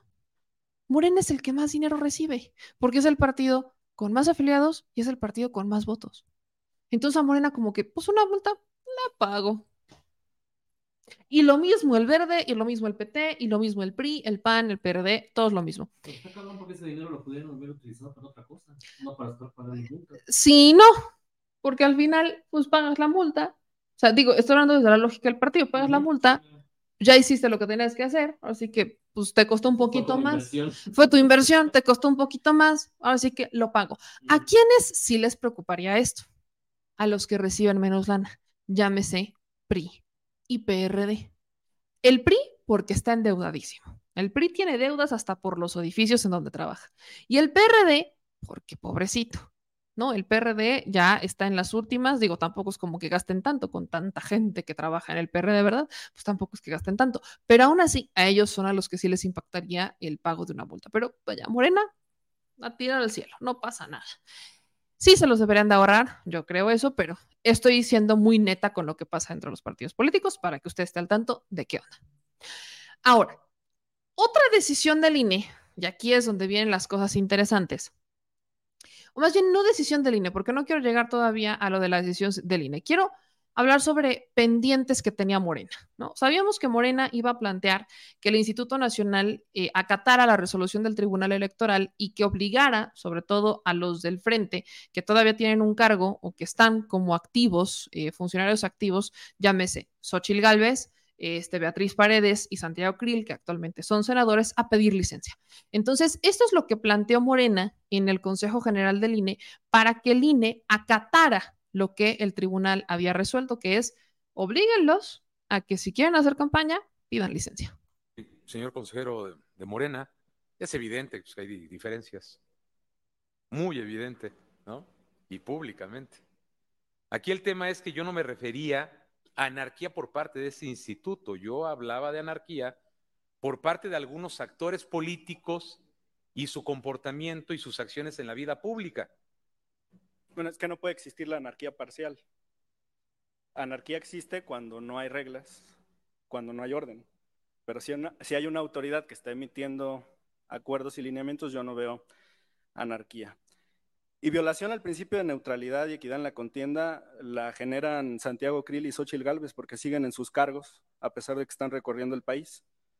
Y como representante del Poder Legislativo, vengo a dar cuenta de lo que votamos en la Comisión Permanente un punto de acuerdo para exhortar a Santiago Krill a que se separara de su cargo. Los aspirantes de Morena ya cumplieron con ese requisito, ojalá lo hagan los del PAN. es que quieren la salida de Santiago Krill de la mesa directiva de la Cámara de Diputados para echar para atrás todas aquellas facultades que tiene el presidente de la mesa en su actuación con el Poder Judicial de la Federación. Ojalá se pusieran de acuerdo entre el representante del partido y del Poder Legislativo, porque veo que tienen versiones distintas. Y ojalá viera el video de la sesión, porque ayer sí se tocó el riesgo para la equidad en la contienda. Y estoy seguro que en las directrices que dicta el Tribunal Electoral van a venir medidas para eh, garantizarla. Y por otro lado, lo invito a que vea las conferencias de mi coordinador parlamentario, Ignacio Mier, porque lo que usted dice es falso. Se va a respetar que el PAN tenga la presidencia de la mesa directiva, que la asuma una de sus eh, compañeras que están en la mesa, en la vicepresidencia o en la secretaría, como ustedes determinen. Y no es para echar atrás eh, las impugnaciones que han eh, formul- formulado. Ojalá le haga eh, el mismo llamado a que por favor ya deje su cargo y no vulnere así la equidad. Gracias. Eso es lo que dice Hamlet Almaguer al respecto del tema. Por parte de, recordemos que los partidos tienen dos representantes, el representante legislativo y el del partido. Entonces, Eurípides, que es el representante, que también es representante legislativo de, este, de, Morena, también, también exigió que pues los candidatos del frente soltaran el hueso si quieren hacer campaña. En el tuit dice Eurípides, le solicitamos al INE que postergara el aval del frente, ya que ayer el tribunal mandató al instituto a redactar reglas que, entre otras cosas, obligarán a la señora X y a Santiago Grill a dejar de abrevar del erario público y a soltar el hueso de una vez. Escuchen esto. Sabemos que el presidente de la Cámara de, los Diputados quisiese que se hiciera una acción afirmativa a favor de los hombres blancos con ojos de color verde o azul, pero eh, ni con esa acción afirmativa podría eh, evadir el cumplimiento de la ley, que es que como servidor público no puede participar en actos partidistas. Igualmente, la señora X eh, debe dejar de abrevar del presupuesto para efectos de eh, estarlo llevando, usando eh, recursos públicos de manera indebida al estar participando. Sabemos el presidente... Ahí está lo que dice Eurípides de, a ver, o sea, sabemos qué es lo que está pasando, sabemos que quieren jugarle a las dos cosas, y ayer lo platicábamos con, este, con, con Hamlet, o sea, Hamlet decía, a ver, creo que aquí hay que ser muy claros en esto. Eh, no puedes hacer campaña, y sobre todo el caso de Santiago Krill es más delicado. Santiago Krill es presidente de la mesa directiva. No se puede poner la, la, la gorra de candidato después de las seis de la tarde y en la mañana quitársela y ponérsela de vicepresidente y de eh, el señor equitativo. Yo sé que para ellos es muy fácil jugar con esta dualidad. De hecho, para el político es sencillo jugar con esta dualidad, pero entre más se acerquen los tiempos de campaña, entre más se sientan presionados como candidatos, ¿ustedes qué creen que van a hacer? Van a utilizar el cargo que tienen para presionar y para subir votos o para incrementar su popularidad interna en el PAN. Entonces, ¿qué es lo que pasa con esta petición? Y sobre todo el caso de Santiago Krill es una cosa muy interesante. En septiembre deja la mesa directiva. Y en septiembre cambia la mesa directiva. Ya no va a ser en septiembre. Ahorita en el periodo ordinario está Santiago Krill, pues porque es el, vice, es el presidente de la mesa directiva de la Cámara de Diputados y tiene que estar en la, en, la permanente. Pero ya, ya en septiembre cambia. Imagínate aferrarte a un hueso que sabes que en unos meses ya no lo vas a tener. Y ahí es en donde yo criticaba a Santiago Krill. Y, si es que nos acepta la entrevista pronto, se lo voy a decir así. Parece que no tienen confianza en los procesos internos de su partido, que necesitan aferrarse al cargo que actualmente tienen porque lo tienen seguro. Y no es como que Santiago Krill va a ser presidente de la mesa directiva eternamente, en septiembre cambia. Y no es como que Santiago Krill si pide licencia y la pierde, no pueda regresar, porque solo pide una licencia temporal o por tiempo indefinido. Pide la licencia y listo. Y si pierde, pues re regresa y tan tan. Pero el miedo de no tener algo y quererse quedar con las dos cosas termina mal. Bien dicen que cuando sirves a dos amos, te va mal y el con los dos vas a quedar mal aquí. Con los dos vas a quedar mal. Y a eso súmale que podría quedarse como el perro de las dos tortas.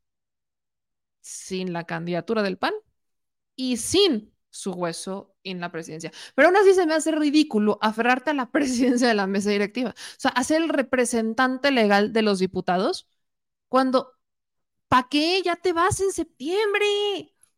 O sea, y aparte ni siquiera están diciendo que lo tome otro partido. No, otro panista se queda con la, con la presidencia por el tiempo que Santiago Krill solicita la licencia y listo, regresa. Y el mes que queda o el mes que aguante, eh, ya, tan tan, o sea, o más bien las dos semanas, porque ellos terminan su proceso un poquitito antes que Morena, y ya, asunto resuelto, regresa y entonces cambia la mesa directiva y al final va a perder el cargo. Por eso no entiendo el caso de Santiago Krill. Pero todavía no entiendo más. O sea, digo Santiago Krill porque es el presidente y dices, hijo, de Xochil Gálvez. Es senadora, actualmente no está en la permanente. No está de vacaciones, no está en la permanente, que es diferente. Porque hay diputados y senadores que no están en la permanente y que aún así tienen reuniones de comisiones. Bueno, no está en la permanente. Xochitl Gálvez puede pedir licencia al Senado. También licencia por tiempo indefinido. Gana, pierde lo que sea, regresa y sigue como senadora. Y ya. ¿Por qué les da tanto miedo pedir licencia?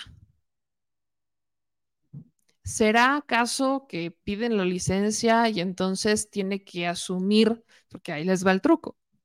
Si piden licencia, sus suplentes son los que van a tener que tomar protesta y desempeñar su cargo.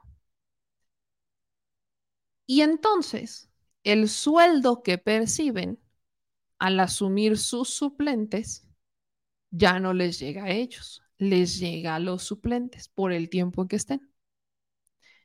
¿Será entonces que el miedo que tienen es que de pedir la licencia y de asumir su suplente mientras ellos no están, no van a tener ese financiamiento del sueldito que actualmente perciben por no pedir licencia? ¿Ven? En Morena, todos pidieron licencia o renunciaron. Todos. Aquí no pueden decir que ellos no lo hicieron. Todos lo hicieron. Y tenían cargos importantes. Canciller, secretario de gobernación, jefa de gobierno, senador y presidente de la Junta de Coordinación Política, otro senador y diputado. Y todos pidieron licencia. No, no quieren quedarse, o sea, no pueden sin lana. Luego, Xochitl Galvez, échense esta, anda pidiendo dinero para que entren a sus eventos de a 500 pesos. Si eso es lo de Oaxaca, ¿no? Pues lo pusieron en el periódico. No, dice que si, si ella va a cobrar, va a cancelar ese evento. Pues imagínense, los simpatizantes andan haciéndole la cooperacha a Xochitl de a 500 pesos. Sí, dijo, si, él, si, no es, dijo, si no es gratis el evento, yo lo cancelo el lunes. ¿Ven cómo funciona la, el conservadurismo en la sociedad en general? Si no hay lana, no se mueven. Entonces, yo, yo estoy consciente de la exigencia de urge que soliciten licencia. Sobre todo, y ahora lo, pongo en palabras mayores, porque el Tribunal Electoral ya lo, ya lo decidió. El Tribunal Electoral dijo, tienen que separarse de sus cargos. Aquí está, por si usted no lo escuchó, por si los del INE no lo escucharon, por si Santiago Krill o Xochil Gálvez o Beatriz Paredes, por si alguien no lo escuchó. Esto es lo que dijo el Tribunal Electoral. Los servidores públicos no pueden competir por cargos, aun cuando sea dentro de sus propios partidos. Escúchenlo bien clarito. Además, las personas servidores públicas deberán abstenerse de participar en ellos en cualquier medida que pudiera implicar una vulneración a la equidad de la contienda, en términos de la línea jurisprudencial de este Tribunal Electoral y los lineamientos que para tal efecto emite el Consejo General del INE. Ahí está. Servidores públicos no pueden competir por cargos y el INE está obligado a emitir lineamientos en donde se los obliguen. Ahora, el INE ya avaló la creación del frente, pero le falta emitir estos lineamientos en donde los obliguen a renunciar, porque aferrarse al fuero y aferrarse al sueldo es porque hay miedo. Si no, entonces, ¿cuál es el problema? Se están aferrando a un fuero, se están aferrando a un sueldo, ¿para qué? ¿Le, ¿Tanto miedo le tienen al proceso interno? ¿Tanta falta de confianza? Vaya, yo no entiendo. ¿Por qué aferrarse a algo? Simplemente no lo entiendo. Pero a ver, ¿qué dice ahora el INE? Porque le faltó formular pues estos lineamientos que son bastante importantes. Son unos lineamientos muy importantes respecto a lo que debe de estar haciendo tanto el Frente como Moreno. Y me voy con la última resolución importante, porque todavía hay, hay otras, del Instituto de la Sesión del Consejo General del INE de hoy. ¿Se acuerdan que Xochil Gálvez denunció al presidente Andrés Manuel López Obrador por violencia política de género. ¿no? ¿Todos se acuerdan? ¿No te acuerdas? Sí, claro. Todos nos acordamos. Lo que quería Xochitl era que por las menciones que ha hecho el presidente en la mañanera sobre ella, pues el Instituto Nacional, particularmente la Comisión de Quejas y Denuncias del INE, lo eh, registrara como una persona que ejerció violencia de género en contra de Xochil Gálvez. Eso significaría que tendrían, de haberlo aprobado y demás, pues que tendrían que inscribir al presidente en el registro de personas, la, la, la, la, la, la, y que no podría competir, pues que tampoco lo va a hacer. Pero entonces, la comisión de quejas y denuncias del instituto que agarra y que batea a Xochitl Gálvez. Y dice, con dos votos a favor y uno en contra, la comisión declaró improcedente la denuncia de Xochitl debido a que no se encontró violencia política de género en las palabras del presidente López Obrador y solamente había una crítica dura. Híjole. La, aspirante del PRI-PAN-PRD eh, había denunciado ante el INE desde el pasado 11 de julio porque pues como la menciona cada rato en las conferencias matutinas, pues entonces eso es violencia política de género. Eh, decía el argumento en la denuncia de Xochil Gálvez que las menciones del presidente López Obrador reproducen patrones y estándares históricos que han colocado a la mujer siempre por debajo de los intereses y estrategias de los hombres. En esa denuncia, Xochitl le pidió al INE ordenar al presidente dejar de emitir y reproducir mensajes que puedan contener violencia política de género y que se eliminen los que ya habían realizado en sus conferencias matutinas en día anteriores. Pero esta no había sido la única. Hay otras del 13 de julio, donde a raíz de Xochitl, pues el órgano electoral ya le había pedido al presidente que bajara las, eh, las conferencias. Y aquí quiero poner esto muy en contexto porque ya Vicente Fox, este me encanta, Vicente es el principal este, vocero de Xochitl y aparte lo hace mal, ¿no? Porque Vicente Fox ponía en sus cuentas de redes sociales que es una, eh, que, había sido histórico, ¿no? Histórico, una resolución del instituto en donde, pues, este, tenían que bajar las mañaneras de López Obrador. Y vaya, decía, no, es que esto es histórico y que lo compartan y que no sé qué, y bueno, se aventaba una, se aventó ahí un, un speech, Vicente Fox, que creo que ya lo bajó porque evidentemente no le resultó, en donde el tribunal, o más bien el Santo Tribunal Inquisidor de Twitter, se subía al tren diciendo que el INE había vencido al presidente. Y eso no es cierto. Y tampoco es la primera vez. De las denuncias de Xochitl Galvez, una sí se respetó, la del 13 de julio, esa sí se acató, pero por el mismo argumento por el que ya habían bajado no sé cuántas mañaneras del presidente López Obrador, por usar bajo el argumento de usar recursos económicos, materiales y humanos para las conferencias matutinas y los mensajes publicados en redes sociales, donde el mandatario habla o se refiere a, ella con mucha frecuencia. En ese sí se lo aceptaron, no por violencia política de género, sino por el uso de los recursos para hablar sobre procesos eh, de elección interna de los partidos. Entonces, ahí sí el INE pues pidió que no hablara de Xochitl y que bajaran las mañaneras en donde había hablado de Xochitl y el presidente, pues ya jugando con esas reglas, ya no ha vuelto a hablar de Xochitl, sino que pues ahora eh, es la señora X. Pero quedaba pendiente el de violencia política de género. Y ahí no solamente hubiera sido que bajaran también las mañaneras, si es que faltaban, sino que inscribían al presidente en el registro. Y eso no pasó. Entonces, el INE bateó épicamente la eh, denuncia de Xochil Gálvez sobre la violencia política de género y dijo, bueno, esto no es violencia política de género, simplemente es una crítica dura y pues no. No hay violencia política de género del presidente eh, López Obrador hacia Xochil Gálvez, así que pues pueden, así que pueden ir en paz, eh, todo muy bien en casa, no va a pasar nada, así que Xochil Gálvez perdió esta batalla. Qué maravilla. Qué maravilla que tenemos ahí al, eh, pues al presidente López Obrador ganando 1 a 0. Sí, bueno, bueno, va 1 a 1, están en empate. Están en empate, están en empate. Esta fue la, la victoria, 1 a 1, están en empate, están en empate, así que pues ahí Ahí están las resoluciones del Instituto Nacional Electoral. Y cierro con esta joya. ¿Cuál es la joya? ¿Se acuerdan que el PRI actualmente solo gobierna dos estados, verdad? Durango y Coahuila. Y Durango es reciente, ¿no? Es Villegas, el gobernador del estado de Durango que lo defendieron a capa y espada y que la, la, la, ok. Pues ahora resulta que el gobernador priista de Durango es el más o el mayor fan del presidente López Obrador. Yo no sé qué está haciendo Alito en estos momentos. Yo creo que Alito debe estar sentado con cara de qué diablos hago aquí. ¿Cómo, cómo paja esto? Porque el gobernador Esteban Villegas, el gobernador del estado de Durango, encabeza, ¿no? Un video, o sea, encabeza un, un evento con eh, el presidente López Obrador en el estado de Durango para, pues, celebrar esta ceremonia en memoria de Pancho Villa.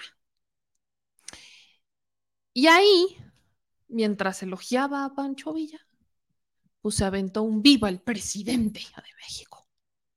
Viva nuestro presidente López Obrador. Y le llenó de gracias, pero gracias por estar aquí. De verdad que tantas gracias por estar aquí en Durango. Escúchenlo y véanlo ustedes. Y pues ahí se las dejo. Mi general Francisco Villa, orgulloso duranguense y mexicano, determinó, determinado, con espíritu de lucha y libertad, no solo defendió su gente, defendió su tierra, defendió sus pensamientos y logró ver consolidado todo su esfuerzo. Aunque su batalla haya terminado ese 20 de julio de 1923, nosotros nos seguiremos encargando de continuar con su legado, de continuar con las enseñanzas para nuestros hijos y para nuestros nietos, para que México sea un mejor país, que sea un país recordado como un país de grandes héroes, justos. Y juntas y juntos podremos seguir convirtiendo a México en el país que Francisco Villa y todos nuestros héroes nacionales soñaron. Que viva el valor revolucionario. Que viva Francisco Villa. Que viva la gente de Durango. Que viva el presidente de la República. Que viva Durango. Viva el presidente. Viva el presidente López Obrador. Y Alito, Alito anda en crisis porque le catearon una casa, pero Está, está, yo creo que Alito anda así, anda preocupado por eso de la casa, que ya, ya sabemos que. Casa de Alito de prestanombre. Bueno. ¿Ok? Prestanombre. Porque según el argumento de la, de, de, del fiscal de Campeche, o sea, de Renato Sales, POS, así como usted escucha, casi las afueras, o sea, entre la residencia de Alito de Lomas del Castillo más las afueras, pues estaban cateando una de estas mansiones que, este, pues que es de un prestanombres, aseguran que está vinculado a Alito Moreno, pero bueno, eso lo tiene más preocupado Alito que, que si uno de sus gobernadores, de los dos que le quedan, empieza a elogiar al presidente López Obrador. Yo quiero ver cuánto se tarda el gobernador de Coahuila en hacer lo mismo porque para cómo van las desbandadas priistas, el colmo de los colmos sería que los únicos dos gobernadores que mantiene Alejandro Moreno Cárdenas, o sea, los únicos dos gobiernos de Alito, terminen elogiando al presidente. Y Alito, como el perro de las dos tortas, sin candidatos y sin gobernadores. No, bueno, sería el colmo de los colmos y lo peor es que no creo que estemos tan alejados de ese escenario, así que Esperemos pacientemente a ver qué otro gobernador, qué otro gobernador eh, sale a defender a el presidente o a decir viva el presidente. A ver si no cuando ya se vaya el presidente lloran los priistas porque se fue López Obrador. Sería, miren, el colmo y la joya de la corona. Así. Y aparte lo, se lo gritó así como con emoción de el presidente y todo así. Para que me escuchen que es verdad. Para que escuchen que lo grité. ¿Ok? Qué buena esa emoción, qué buena la emoción del gobernador de Durango para defender, digo, viva el presidente López. Ay, sí me da, la neta es que sí me da ternura el alito. Ya, pierde y pierde y vuelve a perder y vuelve a perder y vuelve a perder y vuelve a perder. Y él pierde y pierde y dice que pierde ganando, pero como el perro de las dos tortas, sin candidatos y sin gobernadores los oportunistas de Closet listos para la contienda electoral 2024. Y vámonos a temas migratorios. Cerramos con aviso parroquial. Cierro con aviso parroquial para todas y todos ustedes. Para mis paisanos, sobre todo estaba para mis paisanos, paisanos de, de Puebla, pues, para mis paisanos, paisanos de Puebla, porque el gobierno del Estado está fortaleciendo pues la identidad de los migrantes poblados en, poblanos en Estados Unidos. Hay un programa que se llama documentación en donde la administración del Estado está ofreciendo la rectificación y actualización de los documentos oficiales. Este trámite lo pueden realizar en la sede de Mi Casa es Puebla, que están ubicadas en Los Ángeles, Nueva York y Pasac, con el objetivo de que se garanticen los derechos de las y los migrantes poblanos, así como de otorgarles esta identidad. El gobierno de Sergio Salomón, a través de este, pues de mi casa es Puebla, ofrece una rectificación actualización de los documentos oficiales mediante el programa documentación que implementa el Instituto Poblano de Asistencia al Migrante. Esto nace de la estrecha relación eh, que existe entre la administración estatal con la red consular mexicana. Las y los paisanos que radican en Estados Unidos van a poder renovar diversos certificados que faciliten el acceso a los diferentes servicios que brinda la entidad en, eh, en materia de salud, educación, servicios públicos e incluso contraer matrimonio con plena igualdad jurídica. Aquí estamos viendo el caso de Osvaldo Barrientos Mendoza, que es originario de la capital de Puebla y que vive en Nueva York desde hace casi 30 años. Debido a la falta de modernización de sus papeles, pues no podía tramitar su pasaporte. Sin embargo, con esta política pública que está impulsando el Estado de Puebla y la Federación de Acceso Gratuito, va a poder gestionar y ser beneficiado con estos proyectos sociales. Para los paisanos, esto es exclusivo, eh, ahora sí que es aviso parroquial de Puebla, para los poblanos en Estados Unidos que quieran solicitar información, orientación o que quieran llevar a cabo algún trámite, que tengan claro el trámite, pueden acudir directamente a las oficinas de Mi Casa es Puebla, que están en Los Ángeles, Nueva York y Passaic. Y en México pueden llamar al 22 23 03 46 00.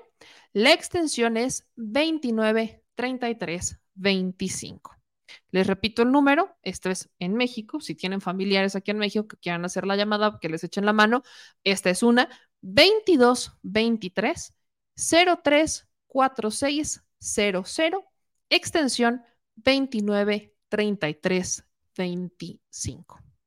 Ojalá fueran más estados los que se avienten a hacer este tipo de programas, porque cuando fuimos a Los Ángeles y cuando estuvimos en en San Francisco, de las quejas que más recibíamos era por el tema de sus documentos, que para solicitar algún trámite les pedían el acta de nacimiento original y que no servía el solicitarla eh, virtual o la digital porque a la hora de imprimirla, pues evidentemente no era certificada ni era original.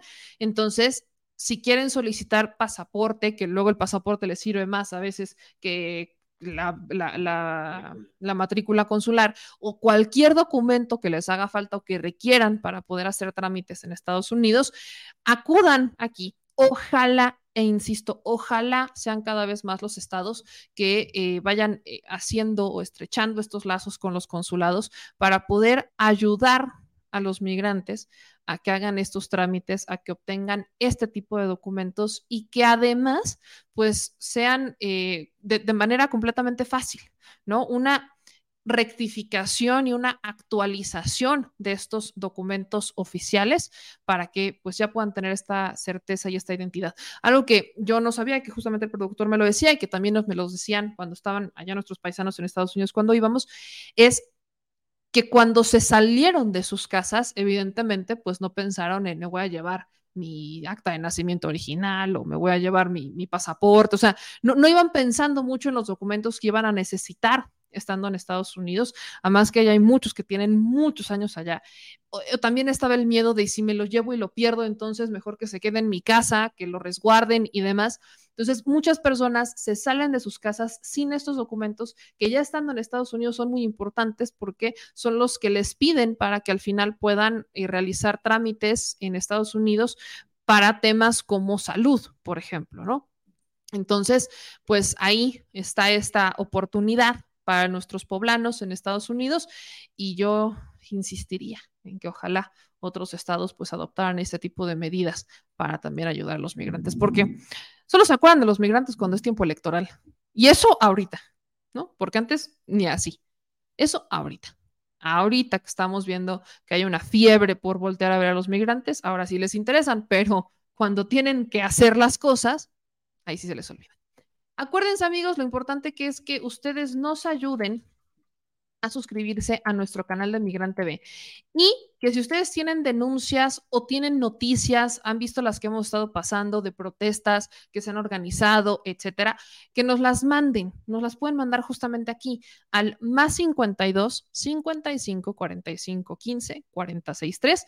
Mándenos sus denuncias, mándenos sus eh, quejas, sugerencias, historias, mándenos sus videos hay que hacer banda y desde esta trinchera los vamos a apoyar no solamente hablando de los temas que les interesan, sino también pues compartiendo sus historias, porque ustedes son los protagonistas de este cambio. Así que suscríbanse a Migrante TV, que es también su espacio.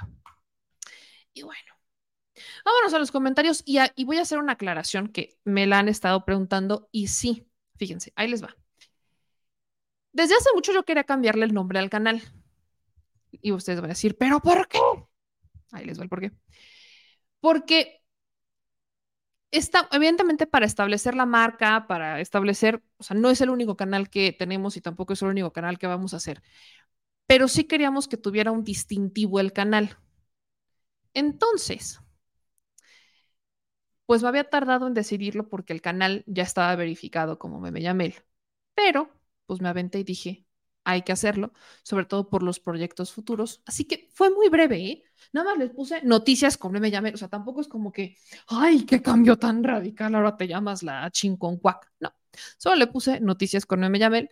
Eh, también para eh, pues que nos ayude el algoritmo, el, de noticias o el tener la palabra noticias, pues que nos ayude un poquito a ir eh, posicionando todavía mejor los contenidos que hacemos. Así que sí, le cambié el contenido, o sea, el nombre a Noticias con Norma Yamel y como se podrán dar cuenta, ya regresó la verificación. Qué emoción. Ahí está, mi famosa palomita de la que yo estaba peleándome. O sea, lo que pasa es que cuando tienes un canal verificado, pues la gente tiene certeza de que ese es el canal, de que no es uno pirata, etcétera. Entonces, eh, el riesgo de que yo le hubiera cambiado el nombre porque solamente tenía me llamé es perder la verificación y que quizás no te la dan si le cambias el nombre de manera muy drástica, pero no. Así que es Noticias con Meme Yamel. Y ya verán más adelante que saldrán nuevos eh, canales donde pues también dirán con Meme Yamel, pero que serán otras cosas. Documanía, que ya existe, al que le tengo que meter contenido, pues también le vamos a poner Documanía con Meme Yamel y así, para que al menos ustedes sepan que pues todos van a ir con el Meme Yamel, ¿no? Eh, todavía tenemos otro y así. ¿Qué? ¿Por qué de buenas de México? Hay de Rito. Todos le ponen todo México. Ah, sí, sí, sí, Visit México. Yo soy México. Va, por, México. Ah, sí. Hagan de cuenta que le quiero copiar la estrategia a los de la oposición. Y, México. Este, yo con México. Artesanías. México. ah, sí, claro, yo artesanías con Yamel, todo. no, ese no se lo puedes cocinando con el 2.0. No, señores, eso no va a pasar. Pero con Yamel, ya está verificado. Miren, las dos, la hora 57, miren, no, una hora y media yo andaba con el estómago así de, no me van a regresar la verificación, sí me la van a regresar, no me la van a regresar, ¿qué hice? Sí hice bien, no hice bien, ¿qué diablos? Pero sí, ahí está la verificación, estoy muy contenta, así que sí, noticias con Meme Llamé, a todos ustedes, para la banda. Por ahí me decían, ¿y por qué no le pongo al chile? Porque hay muchos que dicen al chile, tampoco, también es como que hay muchos que dicen noticias, ¿va? Pero eh, acuérdense que el chile no es el único eh, programa que manejamos aquí dentro del esquema de noticias, ¿no? Tenemos el ya me lo cuentas, están las investigaciones especiales, etcétera. Entonces, vaya, al Chile es más como nuestro lema, nuestro grito de guerra, de las netas al Chile. Eh, las netas, pues tampoco, la neta noticias ya existen, entonces tampoco, pues no uno no se piratea esas cosas, pero pues ahí está, noticias con Meme Yamel, para que mm, ustedes me van a encontrar igual, ¿eh? o sea, le ponen Meme Yamel y ahí lo van a encontrar, entonces ahí está, ¿no? Dice, cambiar el canal de Chile, eso sí en Chile. No, no, no lo cambié. Solo modifiqué. Le agregué una palabra, pero lo van a encontrar exactamente igual. Bueno, sí, dos. Noticias, con. E, ¿Y el only cuándo?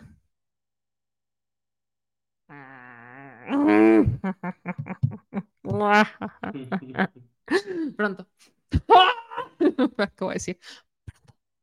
Espérenlo próximamente en los anuncios de Instagram. Ajá, espéralo próximamente en los anuncios de Instagram. Este, mamá, no hagas caso. Dice, no, no más al chile. Sí, claro. Aquí, ¿Quién dijo? Aquí estamos. Yo nada más puse noticias con. Nada más. Lo único que puse. Ahora sí que no, no dije nada más. Este. Dicen acá. Además, el nombre es único, ¿no? Pues sí. No, no hay como. Fíjense que hay, hay- hay un problema que tengo con las verificaciones eh, de las páginas porque no creen que sea mi nombre. Entonces, o sea, eh, tuve, por ejemplo, las de Instagram para que se pudieran verificar, tuve que poner mis nombres completos o los apellidos para que pudieran ver que sí era el nombre y que coincidía con, con mis identificaciones, porque, pues, como meme, Dios, no.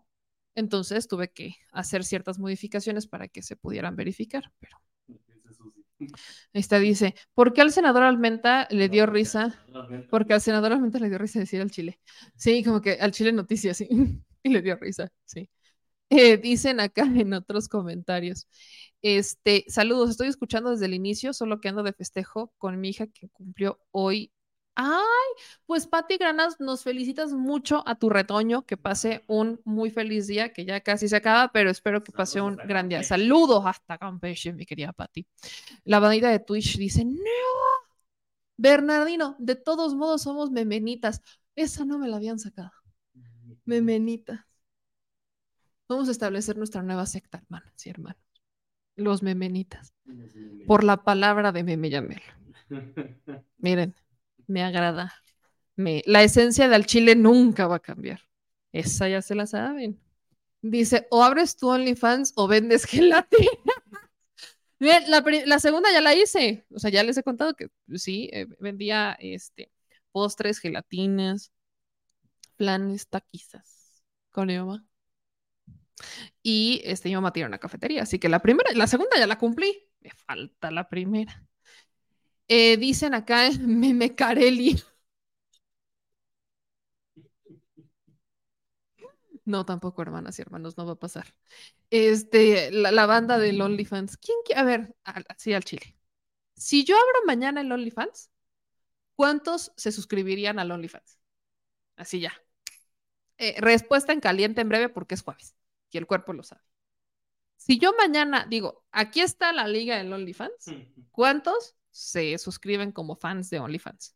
Ahorita voy a empezar a leer sus comentarios. Gracias. Eh, con- yo no dije cómo, yo no dije cómo, yo solamente dije, si mañana abro el OnlyFans, ¿cuántos ustedes se suscriben? Eh, nos manda 20 dólares, 19.72, 19.75 PB, y nos manda saludos Javier Olivares desde Oklahoma. También Lucio Flores nos mandó 20 dólares de super etiqueta y otros 9 dólares de super etiqueta que nos mandan por acá. Eh, dice Luis Cruz sobre el caso de Xochil Gálvez. Meme, yo soy de Alfajayucan. ¿Lo dije bien? Sí. ¿verdad? Hidalgo. Y toda la gente desconfía de Xochil. Señor productor, siento que nos vamos a tener que pegar una visita a Hidalgo. Siento que vamos a tener que reactivar nuestra chile alcancía para pegar la, la, este, la escapada. A ver, ahí va. ¿Quiénes Vamos a ver quiénes suscribirían. Dice Fernando que él se apunta, Gerardo se apunta, Ofelia se apunta. Él no sabe nada, tomaremos eso como un sí. Yo por mes, dice Rogelio, que él se apunta, que es el Candelario. Candelario presente siempre en los mejores eventos. Marta dice que yo. Este Marrón dice que yo. Que se suscribe, que se suscribe. Ah, caray. Nos estamos tardando, señor productor. Nos estamos tardando. Este dice, hay otra que se piratea el nombre, pero eres. Ah, caray, ¿quién se piratea? Échenme, échenmelos. Miren, desde ayer me están diciendo que hay otros canales que están pirateando el contenido. Si los ven, mándenmelos por chat, ¿no? Mándenmelos por, por, por los comentarios en las ligas o mándenlos por mensajes al señor productor, ¿no? Ahí también entra. Este, dicen que sí, que sí, que se suscriben también. Eh, César dice que no, ¿ok? Este, dice que no puede porque tiene teléfono chava, pero es que OnlyFans no es por teléfono. Esa es, esa es la única cosa de OnlyFans, que es por computadora, no puede hacerlo por teléfono. Este, dice Antonio, pero yo, por supuesto, en calor ni se siente. Yo, yo, este, no me gustaba ir a cobrar, sí, cuando con mi mamá, esa fue la, la jaqueca de mi mamá, ¿no? Que mi mamá empezó haciendo empanadas y me mandaba, esto era en la primaria, ya saben, en historias de la primaria de ultratumba, me mandaba a mí entregarlas y a cobrar. Y yo iba con mi carita, yo sudaba frío. Me daba una pena, pero pena, pero más miedo me daba que me regañara mi mamá por no hacerlo. Más miedo me daba. Hasta el Arlequín se suscribiría, ve nomás esa cosa. Arlequín. Este, pues eh, esperen por lo que veo, eh, esperen próximamente el OnlyFans, ¿no? Espérenlo próximamente. Ya, ¿no? Listo. Ya. En caliente. En caliente. En caliente ni se siente. Pero bueno, este dice aquí en los comentarios, Química, sí es cierto, yo ya, ya no habías mostrado la alcancía. Desvío de discurso. Es que el señor productor me puso, mañana me la das porque me, la, me la alejaste. La neta es que sí eran muy ricas las empanadas. Miren, no es por, no es por, pero. Miren, ahí les da. La chile alcancía. La chile alcancía para ir al estado de Hidalgo a pues, hacer también nuestro sondeo. Creo que lo que está haciendo Juca es, es bastante importante. Él es de allá, justo por eso quería platicar con él. Entonces, él le está entrevistando a la gente, eh, a los vecinos de él está entrevistando a la gente. Entonces, la neta creo que es un muy buen trabajo lo que está haciendo y que lo deberíamos hacer los demás para que eh, haga eco. Porque algo que no ha pasado es que, pues, aunque Juca tiene muy buenas reproducciones de sus videos, esto no está haciendo eco en los medios tradicionales. Entonces, vamos a tener que hacer patria y vamos a, además de hacer eco de lo que está, eh, obviamente, haciendo el trabajo de Juca, pues vamos a tener que hacer nosotros también esa chamba de presionar desde nuestras trincheras para, pues, saber ahora sí que desinflar propiamente el globo de la oposición. Y aquí está nuestra china alcancía. Acuérdense que se aceptan eh, dolarucos, euros, libras, lo que caiga, para que hagamos nuestras travesuras. Y es por travesuras me refiero a salir a hacer trabajo de campo, porque hermanas y hermanos, el trabajo de campo no es de agrapa. Así que gracias, señor productor, por alcanzar la chile alcancía. Este, y pues ya nos vamos, ¿no? Ya dos horas de programa. Muy bien. acabó. Se acabó. Se acabó. Dos. Dos horas, miren, Perfecto. cada vez lo estoy haciendo más corto. Ahí vas, ahí vas. ¿Ven? Vas aprendiendo. Menos saliva. Miren, si pude hacer programas de media hora, yo sé que puedo hacer programas cortos, nada más que me encanta practicar con la audiencia.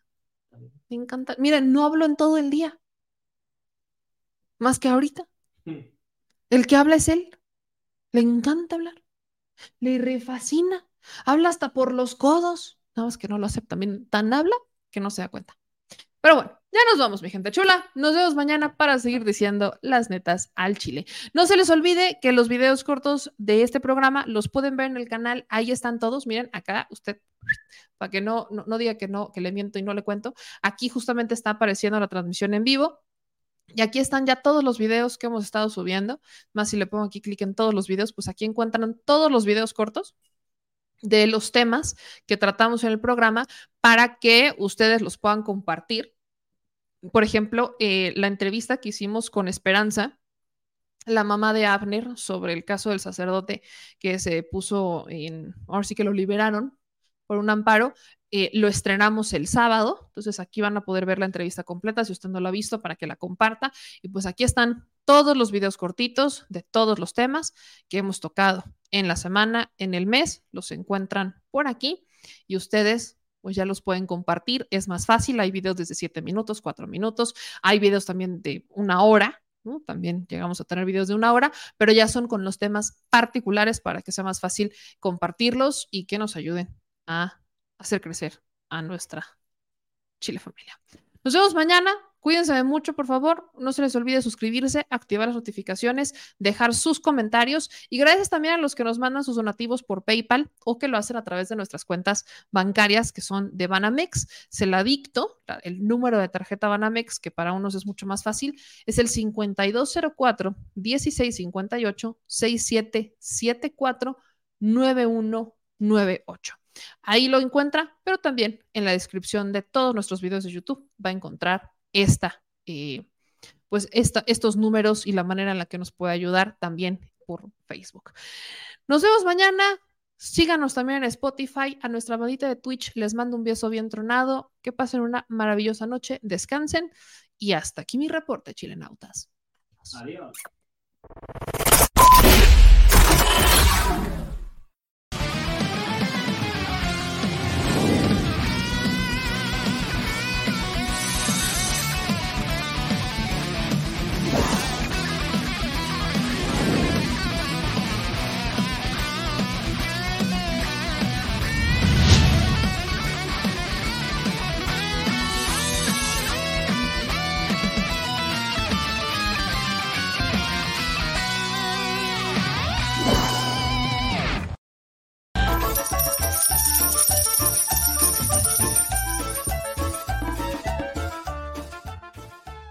Al Chile. Recuerda que una forma de apoyar nuestro proyecto e impulsarnos a generar más y mejor contenido es a través de los superchats en nuestras transmisiones en vivo. Solo tienes que dirigirte al recuadro donde escribes mensajes, darle clic al símbolo de moneda, colocar los datos de tu tarjeta bancaria, el monto a donar y de forma inmediata se verá reflejado en un recuadro de color con el mensaje de tu preferencia. Otra manera, por si no nos alcanzas a ver en vivo, es ir a la descripción de nuestro video de YouTube, darle clic a la liga de PayPal y repetir el proceso como en los superchats. Ese recurso llegará directo a nuestra cuenta bancaria. En Facebook también puedes apoyarnos de forma mensual. En el inicio de nuestra página encontrarás el botón Quiero colaborar. Ahí podrás adquirir una membresía que nos impulsará a seguir combatiendo la infodemia desde esta plataforma. Y si eres de los que no confía en la tecnología, puedes hacer un depósito o transferencia a nuestro número de tarjeta Banamex, desde cualquier establecimiento, banco y hasta tu aplicación móvil. Anótalo. El número es 4766-8415-9203-0897. Recuerda, esto es completamente voluntario y es una forma de apoyar e involucrarte más con este proyecto independiente. Hazlo tuyo y comparte.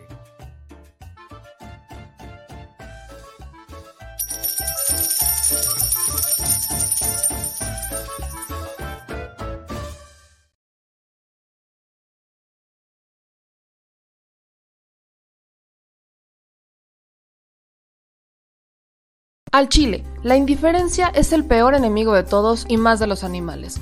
Los últimos datos del INEGI señalan que en México existen cerca de 18 millones de perros y alrededor del 70% viven en las calles, es decir, casi 13 millones han sido abandonados, extraviados o nacieron en las calles. Esto posiciona a México como el primer país de América Latina con mayor índice de perros abandonados y también con mayor indiferencia al tema. El abandono es un fenómeno que afecta a perros y gatos de todo tipo, no entiende de edades o de razas. El 20% de perros y el 11% de gatos abandonados son de pura raza, mientras que el resto son mestizos. Por otro lado, la mayoría de perros y gatos llegan al refugio en la edad adulta, aunque también son recogidos cachorros y animales de edad avanzada.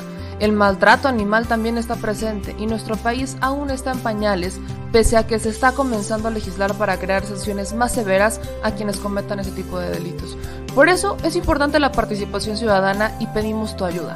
Es hora de dejar de callar y ayudar a darles voz a quienes siempre están ahí para darnos una patita.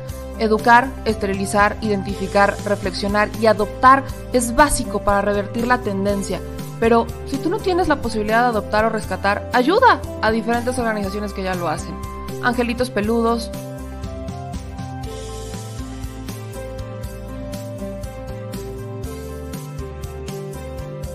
Amor sin raza.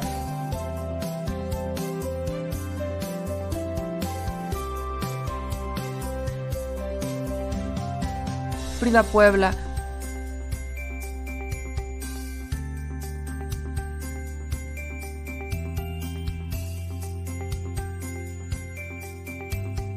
Rivera Rescue.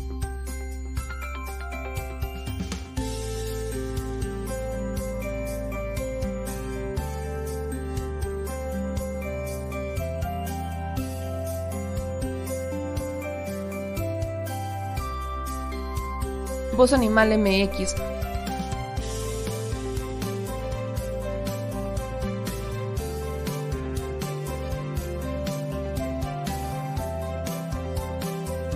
el albergue San Cristóbal,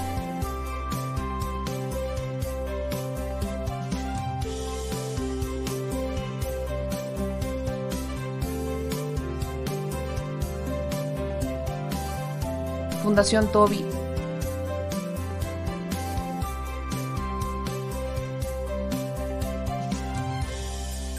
O Patitas Invisibles son algunas de las organizaciones a las que constantemente donamos y apoyamos, pero no es suficiente. Ayúdanos a que sean más voces las que salven vidas. Sus patitas, de verdad, pueden salvar tu vida. Difunde y dona.